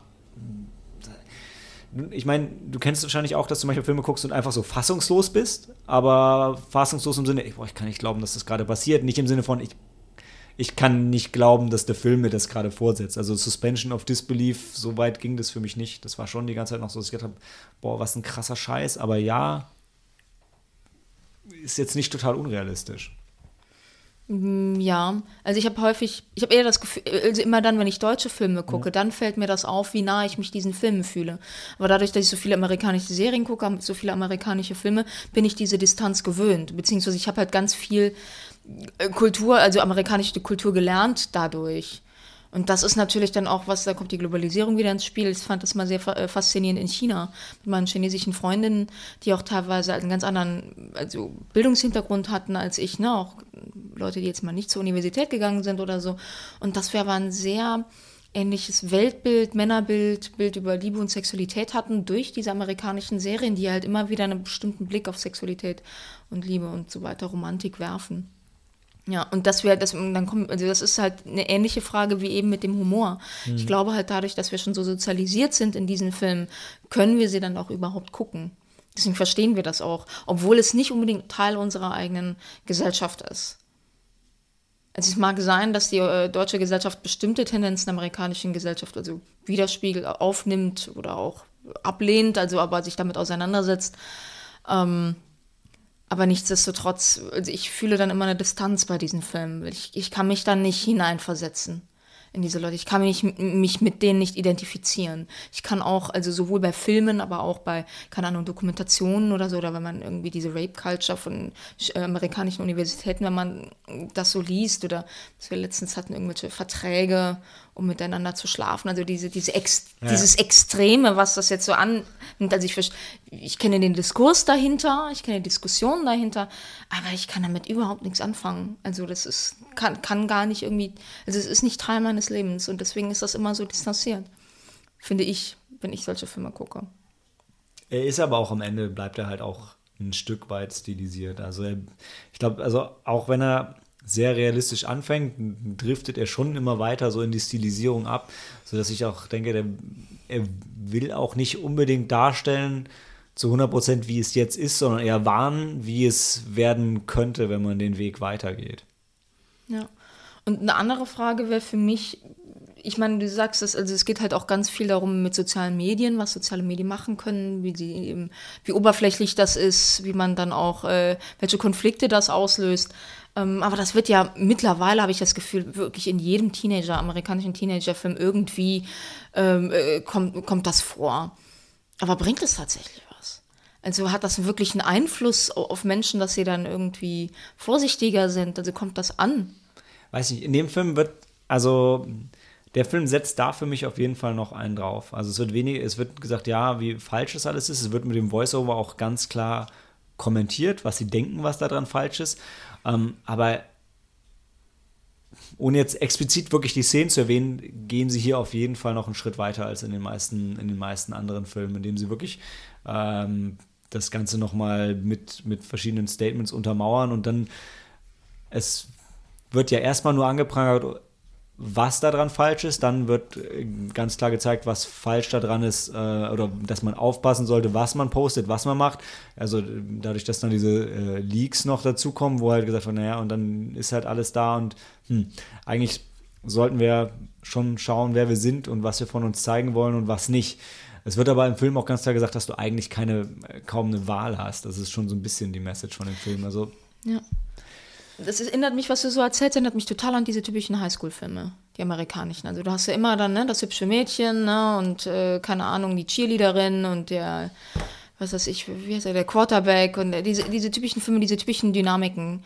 Und da frage ich mich natürlich, also ich meine, ich kenne die seit den, seit den 80er, den 90er Jahren ne, und oder eben Filme aus, aus der Zeit. Und dann frage ich mich, ein bisschen historisch, hat sich eigentlich irgendwas geändert in den USA? An diesem Highschool-Leben. Also das ist dann halt eine Schippe mehr drauf durch die sozialen Medien, aber ansonsten ist es immer dieselbe Dynamik, die die erzählen. Gibt es ja echt nichts anderes. Also hier, also in dem Film konkret bei der Hauptdarstellerin geht es darum, dass sie, boah, ich weiß gar nicht, wie das genau zustande gekommen ist, aber ähm, tatsächlich ist ihre Online-Beziehung, die sie hat, ist zu ihrem Mitte 30-jährigen Nachbarn mit Frau und Kind. Und das ist schon noch mal ein komplexeres Thema, was da angesprochen wird. Also vor allem, weil am Ende halt total offen bleibt, wer jetzt, also ne, eigentlich nicht, eigentlich hat der Film eine klare Botschaft am Ende, wer Opfer und wer Täter ist. Ähm, aber es ist halt so, sie schickt ihm immer die so, so stark sexualisierte Bilder von sich und er hat ja eigentlich auch noch Frau und Kind und am Ende ist die Frage, wer, also die Frage, die man sich als Zuschauer stellen müsste, ist halt, okay, wer von beiden ist jetzt schuld? Ja, er, der ja seine Frau betrügt, zumindest virtuell betrügt, oder sie, die ja auch weiß, dass er Frau und Kind hat. Ähm, aber am Ende, so für mich war mein Takeaway eigentlich, naja, sorry, er ist Mitte 30 und er müsste es eigentlich besser wissen. Und sie ist sowieso, glaube ich, oder bin ich mir nicht ganz sicher, aber underage oder zumindest nicht age-appropriate für ihn, mal abgesehen davon, dass er verheiratet ist. Und ja, wenn sie irgendwie so einen Crush hat, ja, dann, dann ist es halt so, aber dann liegt es, lege es an ihm, das zu beenden. Im Film wird von der Gesellschaft aber klar so gedeutet, dass sie eine Schlampe ist und dass, äh, dass sie ihm keine Bilder schicken soll. Und ähm, dann spreche ich jetzt nochmal eine Spoilerwarnung aus, ja. Sam, falls einer von euch den Raum verlassen will. Am Ende treibt der Film das dann halt dahin, dass nachdem die ganze Gesellschaft sowieso hinter ihr her ist, unter ihren Freunden und die lynchen wollen, mein Film spielt in Salem, ja, ähm, geht es dann so weit, dass, dass, dass er versucht, sie zu vergewaltigen und ähm, sie ihn dann absticht und dann geht so ein bisschen, so, kommt so ein kurzer Rape-Revenge-Film auch noch raus. Und die Szenen sind so krass. Ich war leider, genau in dem Moment war ich auf Klo. Das ist wirklich, mir, mir, fehlen da fünf, sechs entscheidende Minuten von dem Showdown. Ähm, das, das ist aber vielleicht ganz gut für den Spoiler-Teil jetzt hier, ja. Äh, das ist halt, du bist einfach am Ende so durchgerüttelt bei diesem Film und hast, kannst du einfach mal kurz hinsetzen und drüber nachdenken, was du da jetzt für dich rausziehen willst oder was eben nicht. Oder sagst du einfach, ey, das ist einfach ein gewaltverherrlichender Scheißfilm und ich ähm, habe jetzt halt einen Abend verschenkt und das war nichts für mich. Aber also ich und auch äh, meine Mitkinogänger waren alle total begeistert hinterher. Also zur Frage, ob, me, ob das eine Reaktion auf das MeToo-Movement ist, ähm, der ich habe entdeckt, dass der gecastet wurde ein Jahr vor den Anschuldigungen an Harvey Weinstein. Okay. Ähm, also wahrscheinlich nicht. Wahrscheinlich keine Reaktion direkt darauf. Aber für mich stellt sich dann auch nochmal die Frage nach dem Genre. Wie würdest du das denn einschätzen? Also Drama, Horror, Thriller. Also ist, es ist super viel. Äh, Revenge-Movie. Ja, wobei das ist halt, wie gesagt, das ist so das letzte Sechstel vielleicht. Ja. Insgesamt ist es hauptsächlich ein Drama, ähm, aber die anderen Dinge sind definitiv auch, auch mit drin. Aber ganz ehrlich, so die ersten die erste Stunde hat sich das sehr angefühlt wie so ein Film wie Kids, also wirklich nur wie so ein Porträt, okay, so ist es mit, so geht's Teenagern mhm. in den USA da. Weil am Anfang, wenn du die Kampagne und so weiter nicht kennst, weißt du auch nicht, dass dieser ganze Social Media Kram, dass das so der zentrale Plot ist, weil es wird einfach erzählt, wie deren Leben abgeht und was sie so machen. Und ähm, es ist ja heute auch ganz normal, dass, dass Social Media halt irgendwo Bestandteil vom Alltag ist. Das heißt ja nicht unbedingt, dass es dann das Thema des Films ist, wenn du das Leben von Teenagern zeigst und da mhm. ist halt Social Media mit dabei. Ja. Wird eigentlich gesagt, wer diese ganzen Sachen online stellt? Ja, den, den Twist gibt es auch noch. Ähm, soll ich? Assange! äh, das ist am Ende ihr, ihr so ein bisschen blöder Bruder der, die ganze Zeit so ein bisschen da rumlungert und fragt sich, was er eigentlich mit der Story zu tun hat. Und den fragen sie auch, ja, warum hast du denn dann gemacht? Und dann sagt er, ja, yeah, for the lols. Also ohne ja. irgendeine Motivation hat er das einfach gemacht, weil er es kann. Die Internet-Trolls machen alles kaputt. Ja. Und es gibt ja wirklich auch eine Szene, wo ich weiß nicht, ob er es ist, wo die ihm vorwerfen, dass er das ist und stattdessen er sagt dann, das war seine Schwester, weil über die IP-Adressen wissen sie, dass es aus dem Haus kommt. Und ähm, oh ja, dann kriegen es die Mädels halt voll ab.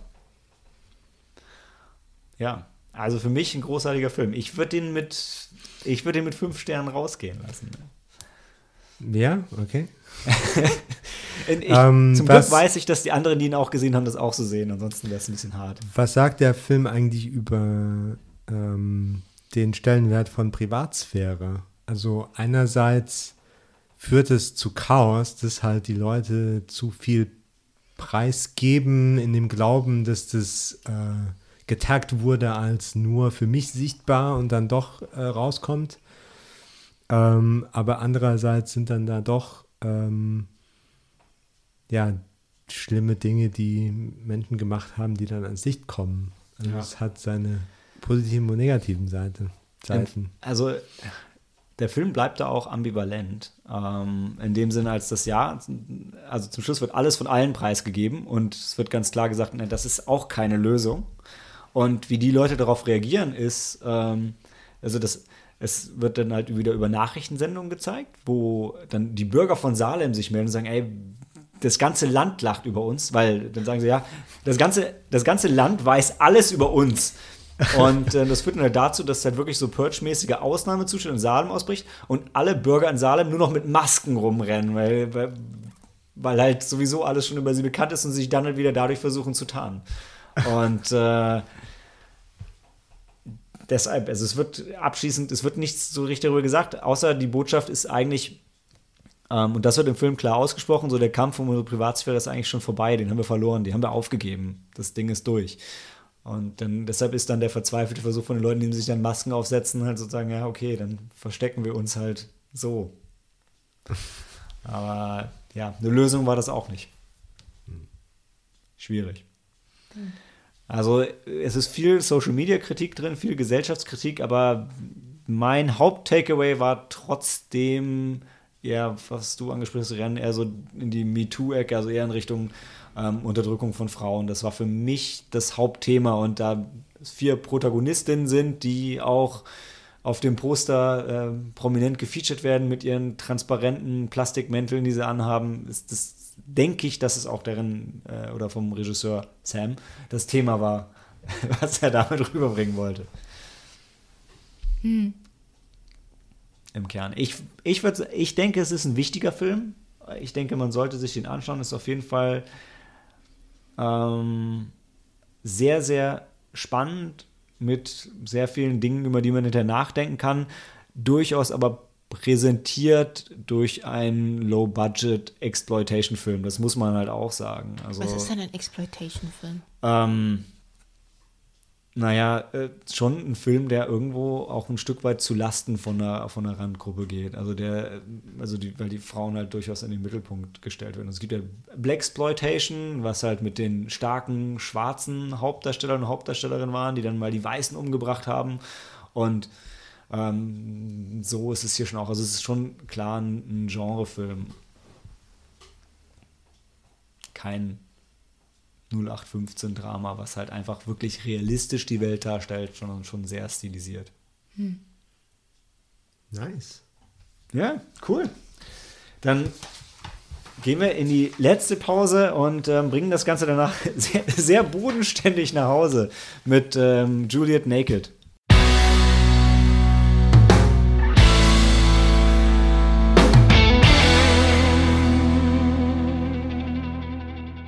From the author of About a Boy and High Fidelity. Und ich finde, das ist keine Tagline, das ist eher eine blöde Erklärung. Ähm, aber hey, was soll's. Es ist Juliet Naked und Sam erzählt, worum es geht. Annie ist in einer Langzeitbeziehung mit Duncan, der sich allein dadurch auszeichnet, dass er ein äh, total besessener Fan von einem Indie-Rocker ist der seit 20 Jahren nichts mehr veröffentlicht hat und äh, kein Lebenszeichen von sich gibt, namens Tucker Crow. Ähm, und äh, ja, eines Tages landet eine Demo-Tape von einem unveröffentlichten Album im Postkasten von Annie und Duncan. Und äh, das führt zu lebensverändernden ja, du, Zufällen. Du, du, machst wirklich die, die spoilerfreisten Zusammenfassungen. Das ist unglaublich.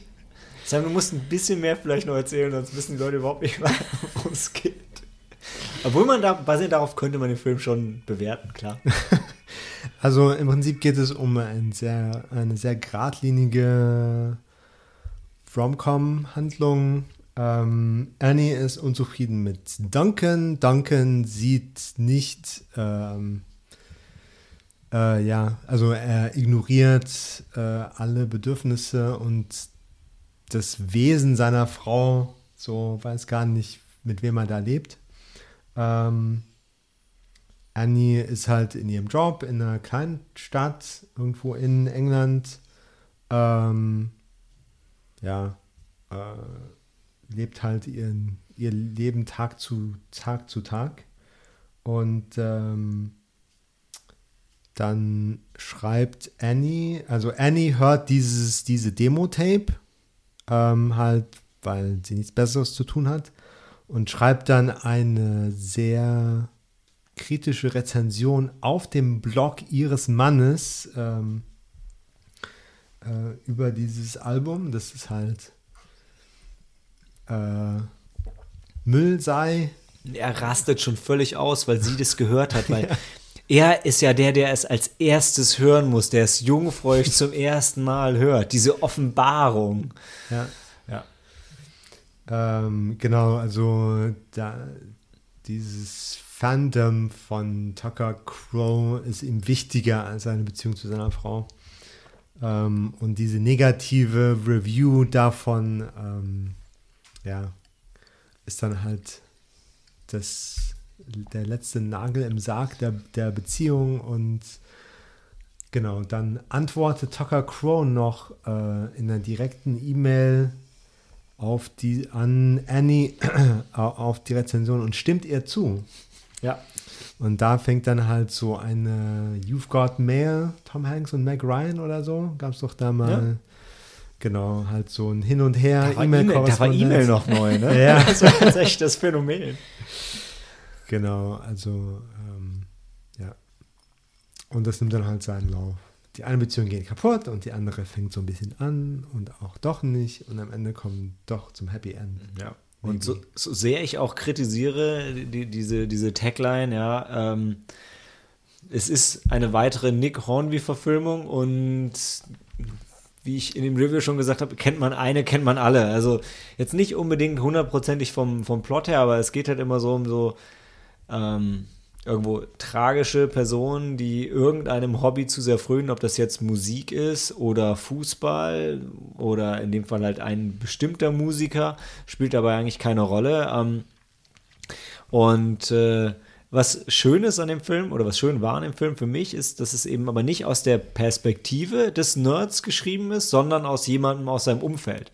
Was gerade für, für jemanden wie mich, der ja selber durchaus sich auch so ein bisschen in die Richtung einsortieren muss, ähm, ne, immer so ein sehr erfrischender Spiegel ist, der einem vorgehalten wird. Und deshalb, äh, das war auch nochmal sehr schön für mich, weil, also schon bei, bei High Fidelity wird ja diese Frage aufgeworfen, oder äh, die Nerds sind sich am Anfang sehr einig, es ist wichtiger, was du magst, als wer du bist, weil dich das definiert. Und das ist auch so ein bisschen was, was der Duncan auf jeden Fall verfolgt. Also seine Liebe zu der Musik und die Tatsache, dass er das halt ähm, so wertschätzt, ist ihm halt irgendwie das, das höchste Gut und das vermisst er in seiner Beziehung so ein bisschen, während seine Frau halt sagt, ey, ich möchte eigentlich ähm, mehr vom Leben und er hätte gerne irgendwie Erfolg im Beruf und Kinder und würde mich gerne mit dir mal unterhalten, auch über andere Dinge.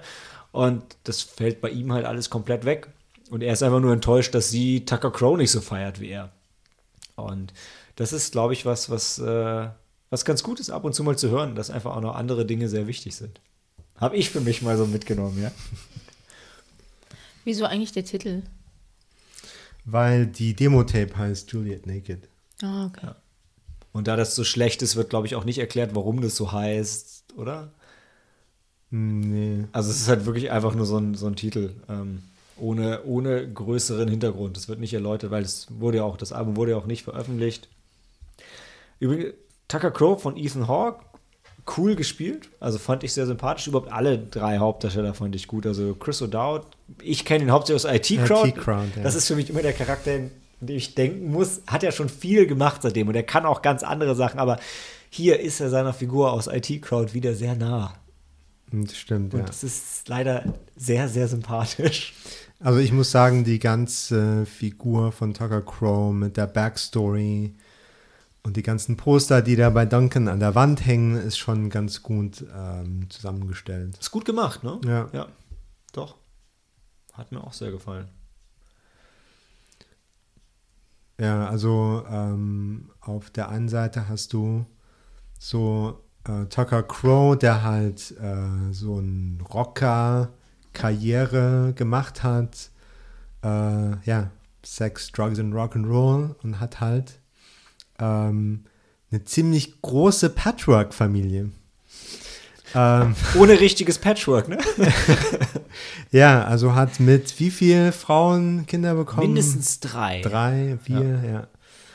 Ähm, und er lebt auf dem Grundstück von seinem Jüngsten, von der Mutter seines jüngsten Kindes. Ja. Ähm, und genau, verbringt halt dann dort viel Zeit mit ihm und versucht halt so ein ganz normales, langweiliges Leben zu führen, finanziert von den Royalties, von seiner Karriere ähm, und halt genau, das alle Fehler, die er gemacht hat, die er bereut, dann nicht mehr zu machen, wenigstens teilweise mit diesem einen Kind. Und auf der anderen Seite hast du äh, Annie, die ja nichts wirklich erreicht hat. Halt äh, einen kleinen Job an einem kleinen Ort, wo sie, wurde sie da geboren? Das weiß man gar nicht, oder? Ich glaube ja. Also ich glaube, genau wie du sagst, das Spannende ist halt echt der Kontrast zwischen einer Figur, die gefühlt halt zu viel gelebt hat, in Anführungszeichen, ja. der irgendwie alles einfach mitgenommen hat und auf der anderen Seite eine, eine Figur, die eigentlich fast nichts gemacht hat und beide beneiden sich so ein bisschen, so ein bisschen gegenseitig. Ein Stück weit zumindest. Ja. Also immer Teile vom Leben des anderen. Bestimmt nicht das ganze Paket, aber Also äh, äh, interessanterweise weiß Annie ja ziemlich viel über Tuckers, zumindest öffentliche Pers ähm, ähm, Person. ähm, aber genau, die äh, fangen halt an, E-Mails zu schreiben und dann lernt sie sein, seine echte Persönlichkeit kennen. Und es gibt noch ein schönes Statement in der Mitte über, über Kunst und den Künstler, ob's dem, ob die Kunst dem Künstler gehört oder den Fans, was, was ich ziemlich cool fand. Und ich fand, es war, war, war gut dargestellt. Beide Perspektiven, ehrlich gesagt. Also, Stimmt, ja, also eigentlich ähm, finde ich ja das. Äh, vielleicht an der Kunst Stelle eine Spoilerwarnung. Ja? Grundsätzliche Empfehlung schon mal, aber eine kleine Okay. Spoilerwarnung, weil langsam driften wir, glaube ich, in den Bereich ab. Driften wir? Nein, ich wollte sagen, dass halt, äh, sobald ein Kunstwerk veröffentlicht Mhm. wird, ein Gemälde an der Wand hängt oder ein Buch veröffentlicht ist oder ein Lied aufgenommen ist, dass es dann, dass der Künstler nichts mehr dazu zu sagen hat, was die Interpretation angeht. Und die Entscheidung, ob es Wert, ob es einen Wert hat oder nicht, liegt bei dem, der sich, äh, der das konsumiert. Und da, das ist der eine Punkt, wo man Duncan recht geben muss. Ja, das ist ja, bin ich wieder bei dir. Das ist tatsächlich der Ja. eine Punkt, für den er streitet. Was interessanterweise, wenn man jetzt mit der Figur Duncan sprechen würde, wäre das ja auch das, was ihm am wichtigsten ist, dass er dabei recht hat.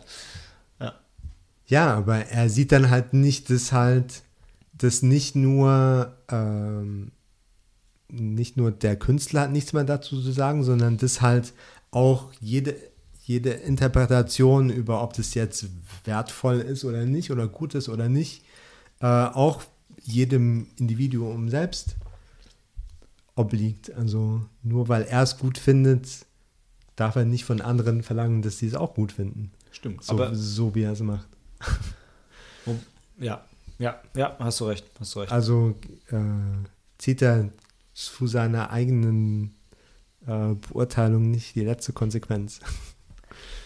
Also der konsequenteste Typ ist er ja auch nicht. Muss man sagen, ja. Ähm, genau, eine Sache wollte ich, glaube ich, noch sagen zu Rose Byrne, die die Annie spielt, die Hauptdarstellerin.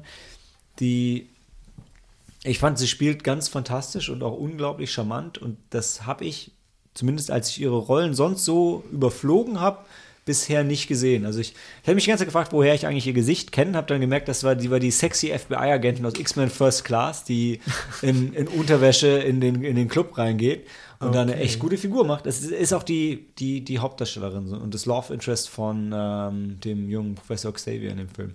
Spielt sie da auch richtig gut, aber war danach nicht mehr so aufgetaucht. Ich hoffe, dass man von der noch mal, noch mal mehr sieht, weil ich fand die sehr überzeugend. Und ich fand auch den, ähm, wie auch immer man seinen Vornamen ausspricht, Aggie Robertson, der den Jackson spielt, den jüngsten Sohn, Ja. sehr sympathisch. Und das ist ja immer ein bisschen schwierig mit Kinderdarstellern. Wie alt wird er gewesen sein? Sechs oder so? Er war Ja, noch sehr jung auf jeden Ja. Fall. Und der war auch echt cool und ähm, damit steht und fällt ja, also ein Teil der Szenen dann natürlich. Und ähm, der hat auch eine gute Sache gemacht. Ja, also diese ähm, Reumütigkeit von dem Rocker Tucker Crow, wo er versucht, so die Beziehungen wieder zu flicken oder was teilweise geht und teilweise nicht. Ja. Wäre auf jeden Fall ein cooles Double Feature mit High Fidelity, würde ich sagen. Ja. Ähm, ich hätte da jetzt noch eine Frage zu. Ja. Und die ein bisschen anknüpft an dem, was wir ganz am Anfang des Podcasts gesagt haben. Nämlich, ähm, ihr habt ja von Computerspielfilmen erzählt, alle beide. Und ich habe mich so gefragt, und dann waren ja auch einige Filme hier, die eigentlich Literaturverfilmungen sind. Merkt man das? Gibt es da einen Unterschied zwischen Computerspielverfilmungen und Literaturverfilmungen oder Literaturverfilmungen versus Nicht-Literaturverfilmungen? Also gibt es da irgendwas, was man merkt?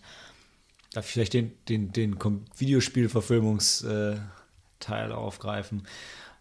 Da merkt man immer sehr schnell, dass, und das merkt man auch, wenn man Videospiele spielt und ein bisschen über die Stories nachdenkt, in einem Spiel ähm, brauchst du weniger Story und kannst mit wesentlich weniger Story leben. Also, weil auch eine schlechte Story, dadurch, dass du sie so live quasi miterlebst und selber spielst, kann dich total ergreifen. Auch wenn sie eigentlich nicht besonders gut geschrieben ist, kann sie trotzdem total unglaublich intensiv für dich wirken. Ähm, was dann bei der, bei der Übertragung auf den Film wegfällt und was sehr, sehr schwierig oft ist, weil manchmal im Spiel halt sehr wenig Plot ausreicht, was in einem Film halt komplett wegfällt. Auch weil, ähm, was man bei Spielen jetzt, wenn man so ein bisschen artifiziert sich damit auseinandersetzen will, dann auch die ähm, der, der Ludo-Narrative, also die, die, die spielerische Erzählebene, also die Story, die sich vielleicht nur im Spielkopf abspielt, aus dem Spiel selber sich ergibt und gar nicht Teil des geschriebenen Plots, der ja dann oft mehr über Zwischensequenzen dargestellt wird, stattfindet, ähm, der fällt halt komplett weg bei einem Film. Und dadurch hast du, das ist für mich einer der Punkte, warum bisher eigentlich keine Videospielverfilmung wirklich gut war, weil das, die Medien sind da nicht so kompatibel. Du kannst relativ einfach, theoretisch, zu einem Film ein gutes Spiel machen. Ähm, aber aus einem Spiel einen guten Film machen, der auch wirklich noch was mit dem Spiel zu tun hat, ist super, super schwierig. Ja, aber ist er nicht auch, also ich habe mir, ich habe mich auch gefragt, wie sind denn da die Erwartungen von den Fans? Das wirkt ja auch immer wieder, wie man so einen Film macht. Also wenn man dann an Herr der Ringe denkt, da waren die Erwartungen äh, sehr hoch. Und ähm, dann hatten die Fans auch einen, ähm, ja, einen großen Einfluss darauf, wie letztendlich wie der Film gemacht wird. Und bei den Computerspielefilmen, die machen die ja für die Fans. Also jemand, ich, ich spiele keine Computerspiele, ich würde so in sowas nie reingehen. Es ist relativ neu tatsächlich, dass sie die für die Fans machen. Also eine Zeit lang ähm, war es wirklich so, es gab viele Studios, die Videospiele gemacht haben. Und die haben aber vom Filmbusiness keine Ahnung gehabt und es war noch relativ egal. Die haben dann ihre Lizenz dahin gegeben und haben gesagt, cool, hey, wir haben 10 Millionen für die Lizenz gekriegt, macht, was ihr wollt. Und dann hat jemand, Uwe Boll war dafür sehr bekannt, hat dann einen Film damit gemacht, mit minimalem Budget, hat die günstigsten großen Namen eingekauft und irgendeinen Scheiß zusammengeschustert, weil er einfach wusste, allein durch den Namen kriegt der ein gewisses Mindestpublikum. Du weißt, okay, ich, der Film heißt jetzt House of the Dead, da gehen mindestens 5 Millionen Leute rein, einfach nur weil das ist der Film zu dem Spiel, die kennen den Namen, das kann ich vermarkten. Das ist dann ein Film, der ist nicht für die Fans, der ist einfach scheiße, sondern der vermarktet sich einfach nur dadurch, dass es das mhm. ist. Ne? Ähm, und dann gibt es Filme, klar, die sind für die Fans gemacht. Das gibt es aber bei Videospielen noch, ich will behaupten, fast gar nicht. Also ich glaube, der letzte Tomb Raider-Film geht so ein bisschen in die Richtung und hat, glaube ich, auch die Erwartungen der Fans irgendwie erfüllt. Es war ein Abenteuerfilm, da war Lara Croft, die sah gut aus, die sah aus wie im Spiel, hat die Sachen gemacht, die sie auch im Spiel macht. Und ähm, hat dann einigermaßen funktioniert und war auch relativ erfolgreich. Aber dass man wirklich weiß, hey, ich mache die Filme für die Fans, damit die den Fans gefallen, ist tatsächlich bei Videospielen noch ein sehr neues Konzept. Okay. Also deshalb zum Beispiel der Super Mario Bros. Film gilt ja so gemeinhin als einer der schlechtesten Filme aller Zeiten, weil er auch nichts, aber wirklich nichts mit dem Spiel zu tun hat. Es ist eine dystopisch düstere Science-Fiction-Welt, die aus dem niedlichen kleinen Mario gemacht wurde, der auf Pilze springt. Also äh, das war aber auch, das war einfach ein Spiel, was sich null zu so einer Realverfilmung geeignet hat. Mittlerweile hat er allein durch diesen Trash-Faktor ähm, so einen gewissen Kultstatus erlangt. Aber einfach weil die Leute, die den gemacht haben, haben halt null verstanden, was das Spiel eigentlich ist, worum es da geht. Weil wenn du die Story auf einen Zettel schreibst und sagst, okay, da ist ein italienischer Klempner aus New York, der geht durch, eine, durch Abwasserröhren in eine Paralleldimension und kämpft gegen Reptilien. Okay, ich mache diesen Film.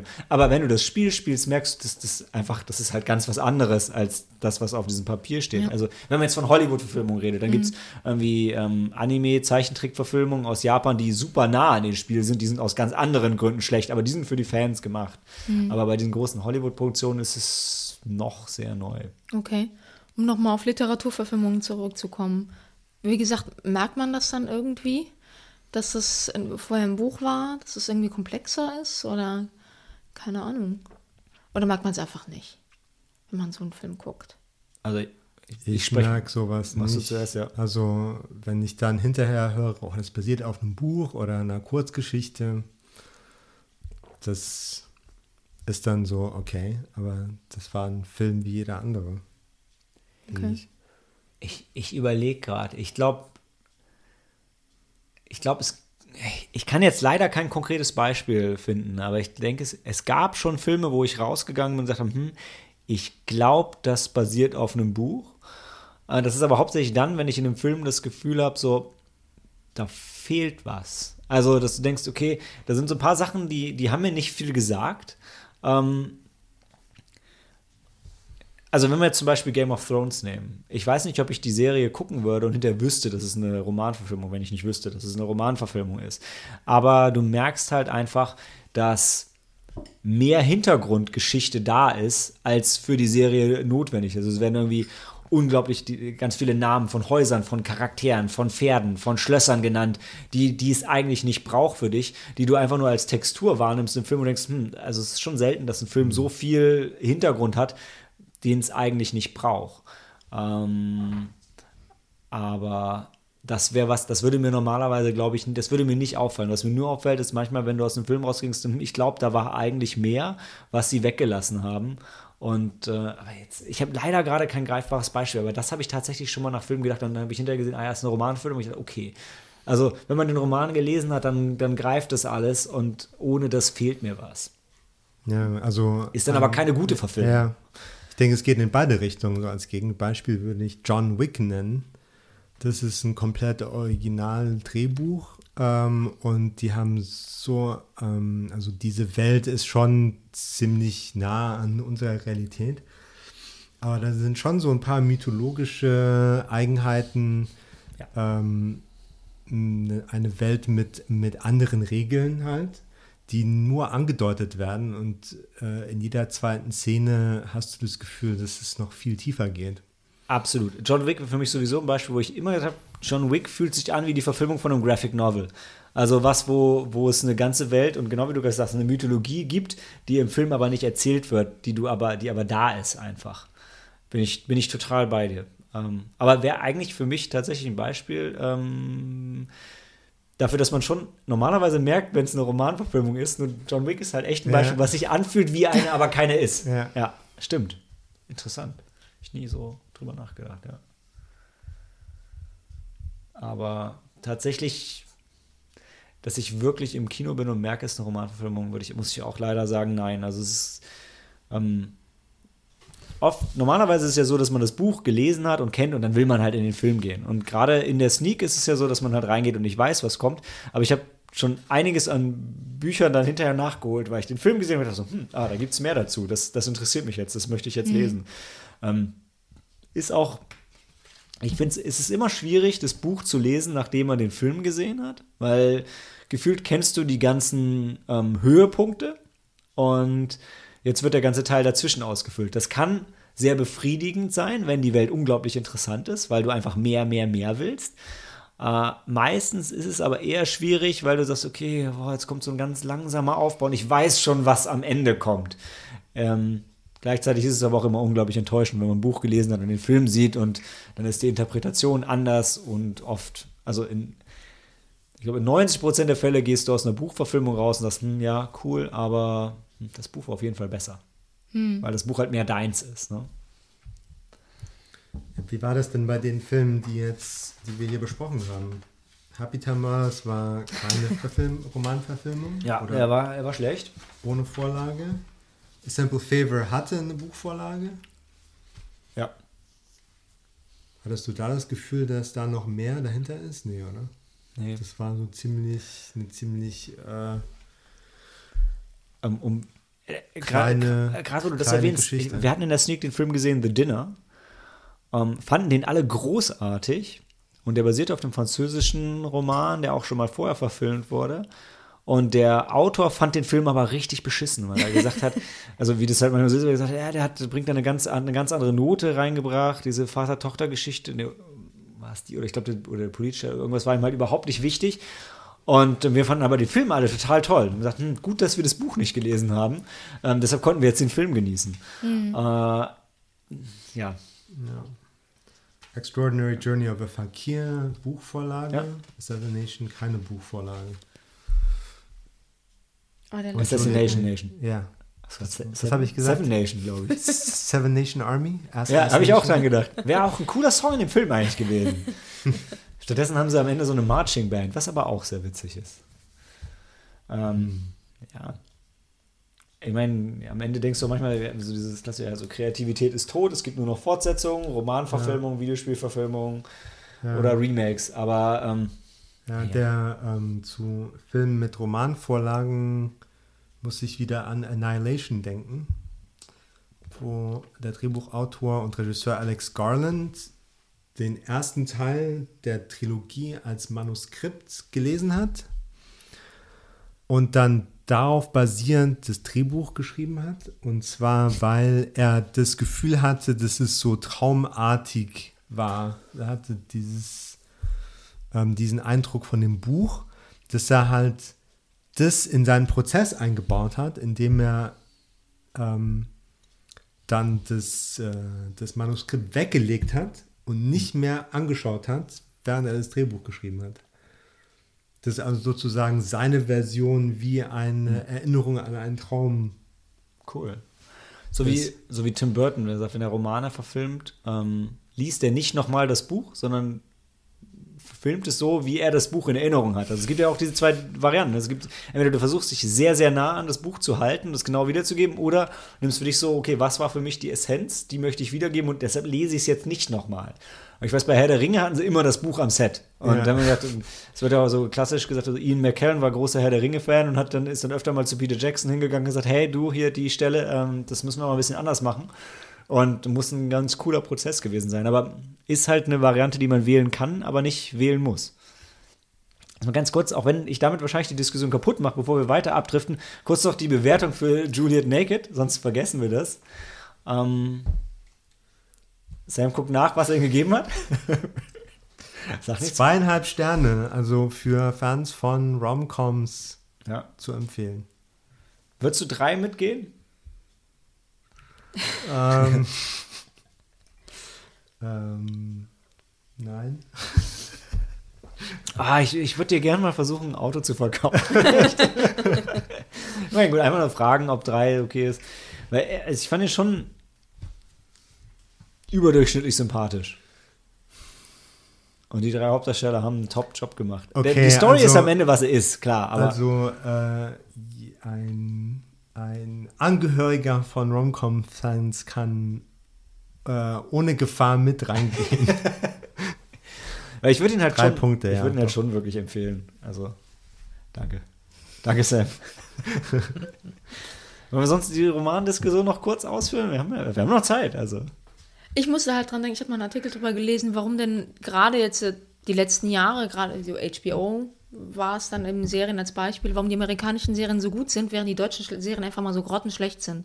Ich meine, durch die GEZ, ähm, Deutschland, also die haben nicht wenig Geld, um zu produzieren, aber was letztendlich sehen wir immer nur den Tatort.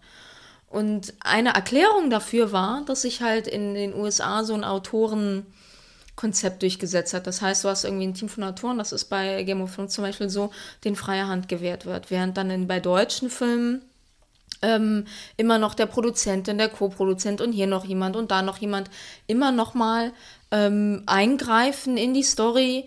Äh, auch also nicht, nicht im Sinne von Zensur, sondern mehr so, ach, die Leute verstehen das nicht, das äh, erfüllt, dann, dann haben wir nicht, dann ist die Quote nicht hoch genug. Also wir müssen immer diese, es so massentauglich wie möglich zu machen. Wir müssen immer alle abholen, sodass das nachher das so verwässert. Also wenn du als Autor anfängst zu schreiben und dann noch irgendwie zehn Leute immer ihre Version und das, was weiß ich, ihren Fokus, den sie da haben wollen, das dann so zerstückeln wie so ein Schweizer Käse, dann wird es äh, irgendwann nicht mehr so richtig greifbar. Und stattdessen, wenn du dann eben Autoren, und deswegen komme ich halt zur Literatur, bei Literatur hast du halt dasselbe, ob du jetzt eine Romanverfilmung vorher hast oder Autoren hast, die wirklich sich so eine ganze Welt ausdenken und das dann gleich schon in ähm, Drehbuchform gießen, ähm, dann hat das einfach nochmal eine ganz andere Qualität. Ist halt witzig, weil das, das spielt so ein bisschen damit rein, was, was immer so mein Kritikpunkt oder was ich halt schade finde am deutschen Kino ist, dass wir halt fast kein Genre-Kino haben. Und das kommt genau daher, weil wenn du, wenn du Dinge machst, die möglichst viele abholen, dann machst du halt keinen, keinen krassen Horrorfilm, keinen krassen Science-Fiction-Film, keinen, keinen krassen Fantasy-Film, weil das, das ist halt nicht das, also heute, heutzutage vielleicht schon fast, das ist nur bei denen noch nicht angekommen, aber traditionell machst du das halt nicht, wenn du alle abholen willst. Und das ist schade, weil ähm, auch wenn natürlich die GEZ oder wie auch immer das jetzt nochmal heißt, was ich immer wieder vergesse, diese Gebühr ja eigentlich dafür da ist, um unabhängige Dinge zu finanzieren, was eigentlich genau sowas fördern, fördern sollte. Ich aber gleichzeitig verstehe, dass sie dann denken, ne, okay, jetzt haben wir das Geld von der Allgemeinheit, also müssen wir auch was machen, was für alle ist. Aber das, genau das kann es ja eigentlich nicht sein. Ne? Und dann sieht man, dann kommen so Sachen wie, wie Dark auf Netflix und auf einmal ist eine deutsche Serie weltweit erfolgreich, einfach weil die mal Genre machen und sich mal was trauen und was anderes machen als den Tatort oder Till Schweiger. Ja. Die Geisel des deutschen Kinos. ja. Ja, das hat mein Vater auch schon gesehen vor Jahrzehnten und hat sich dann entschlossen, nie wieder ins Kino zu gehen in Deutschland, weil er damit das System finanziert. Ich weiß, ich weiß nicht, ob er das System verstanden hat. Aber sehr cool.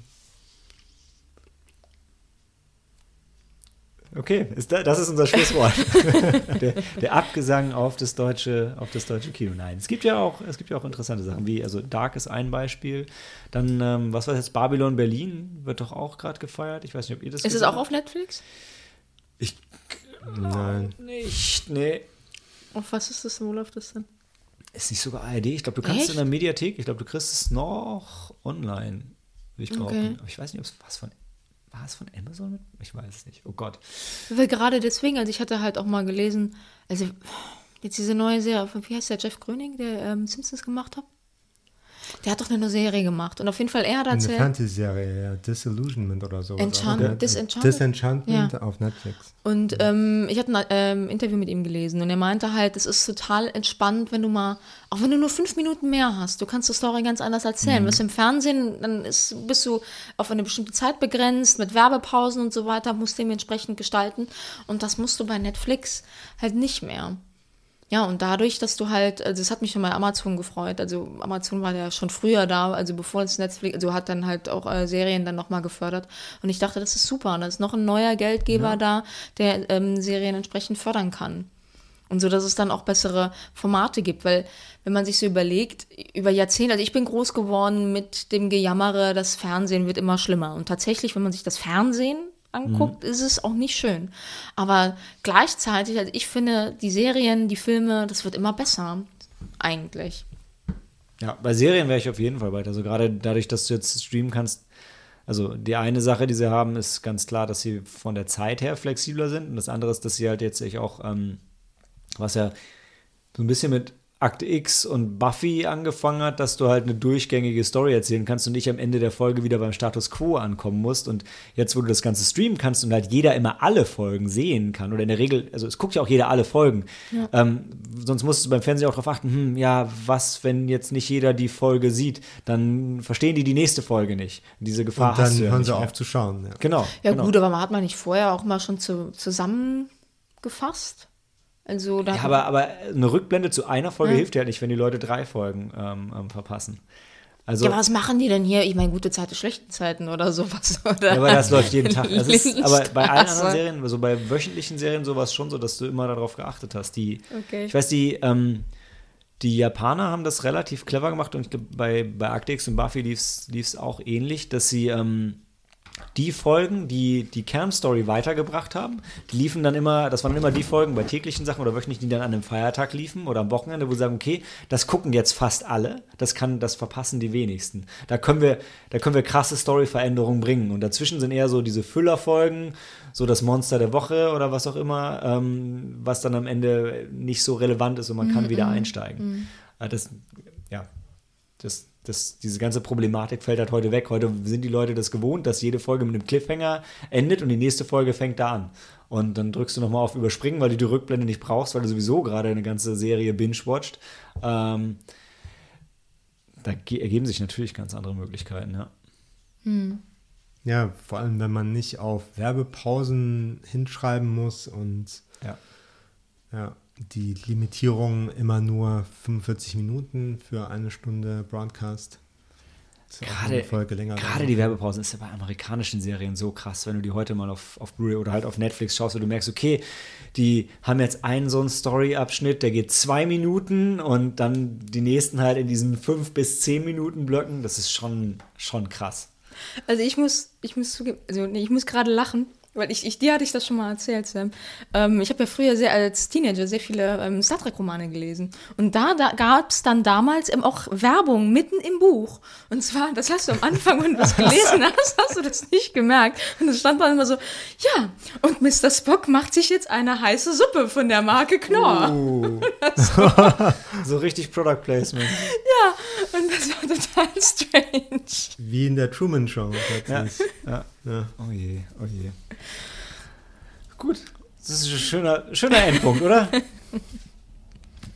Also als nächstes sehen wir uns, hören wir uns wahrscheinlich bei der regulären Novemberfolge, vielleicht wieder on time oder der Weihnachtsfolge, aber ich denke, wir kriegen eine Novemberfolge hin. Also Handy aus und Film ab.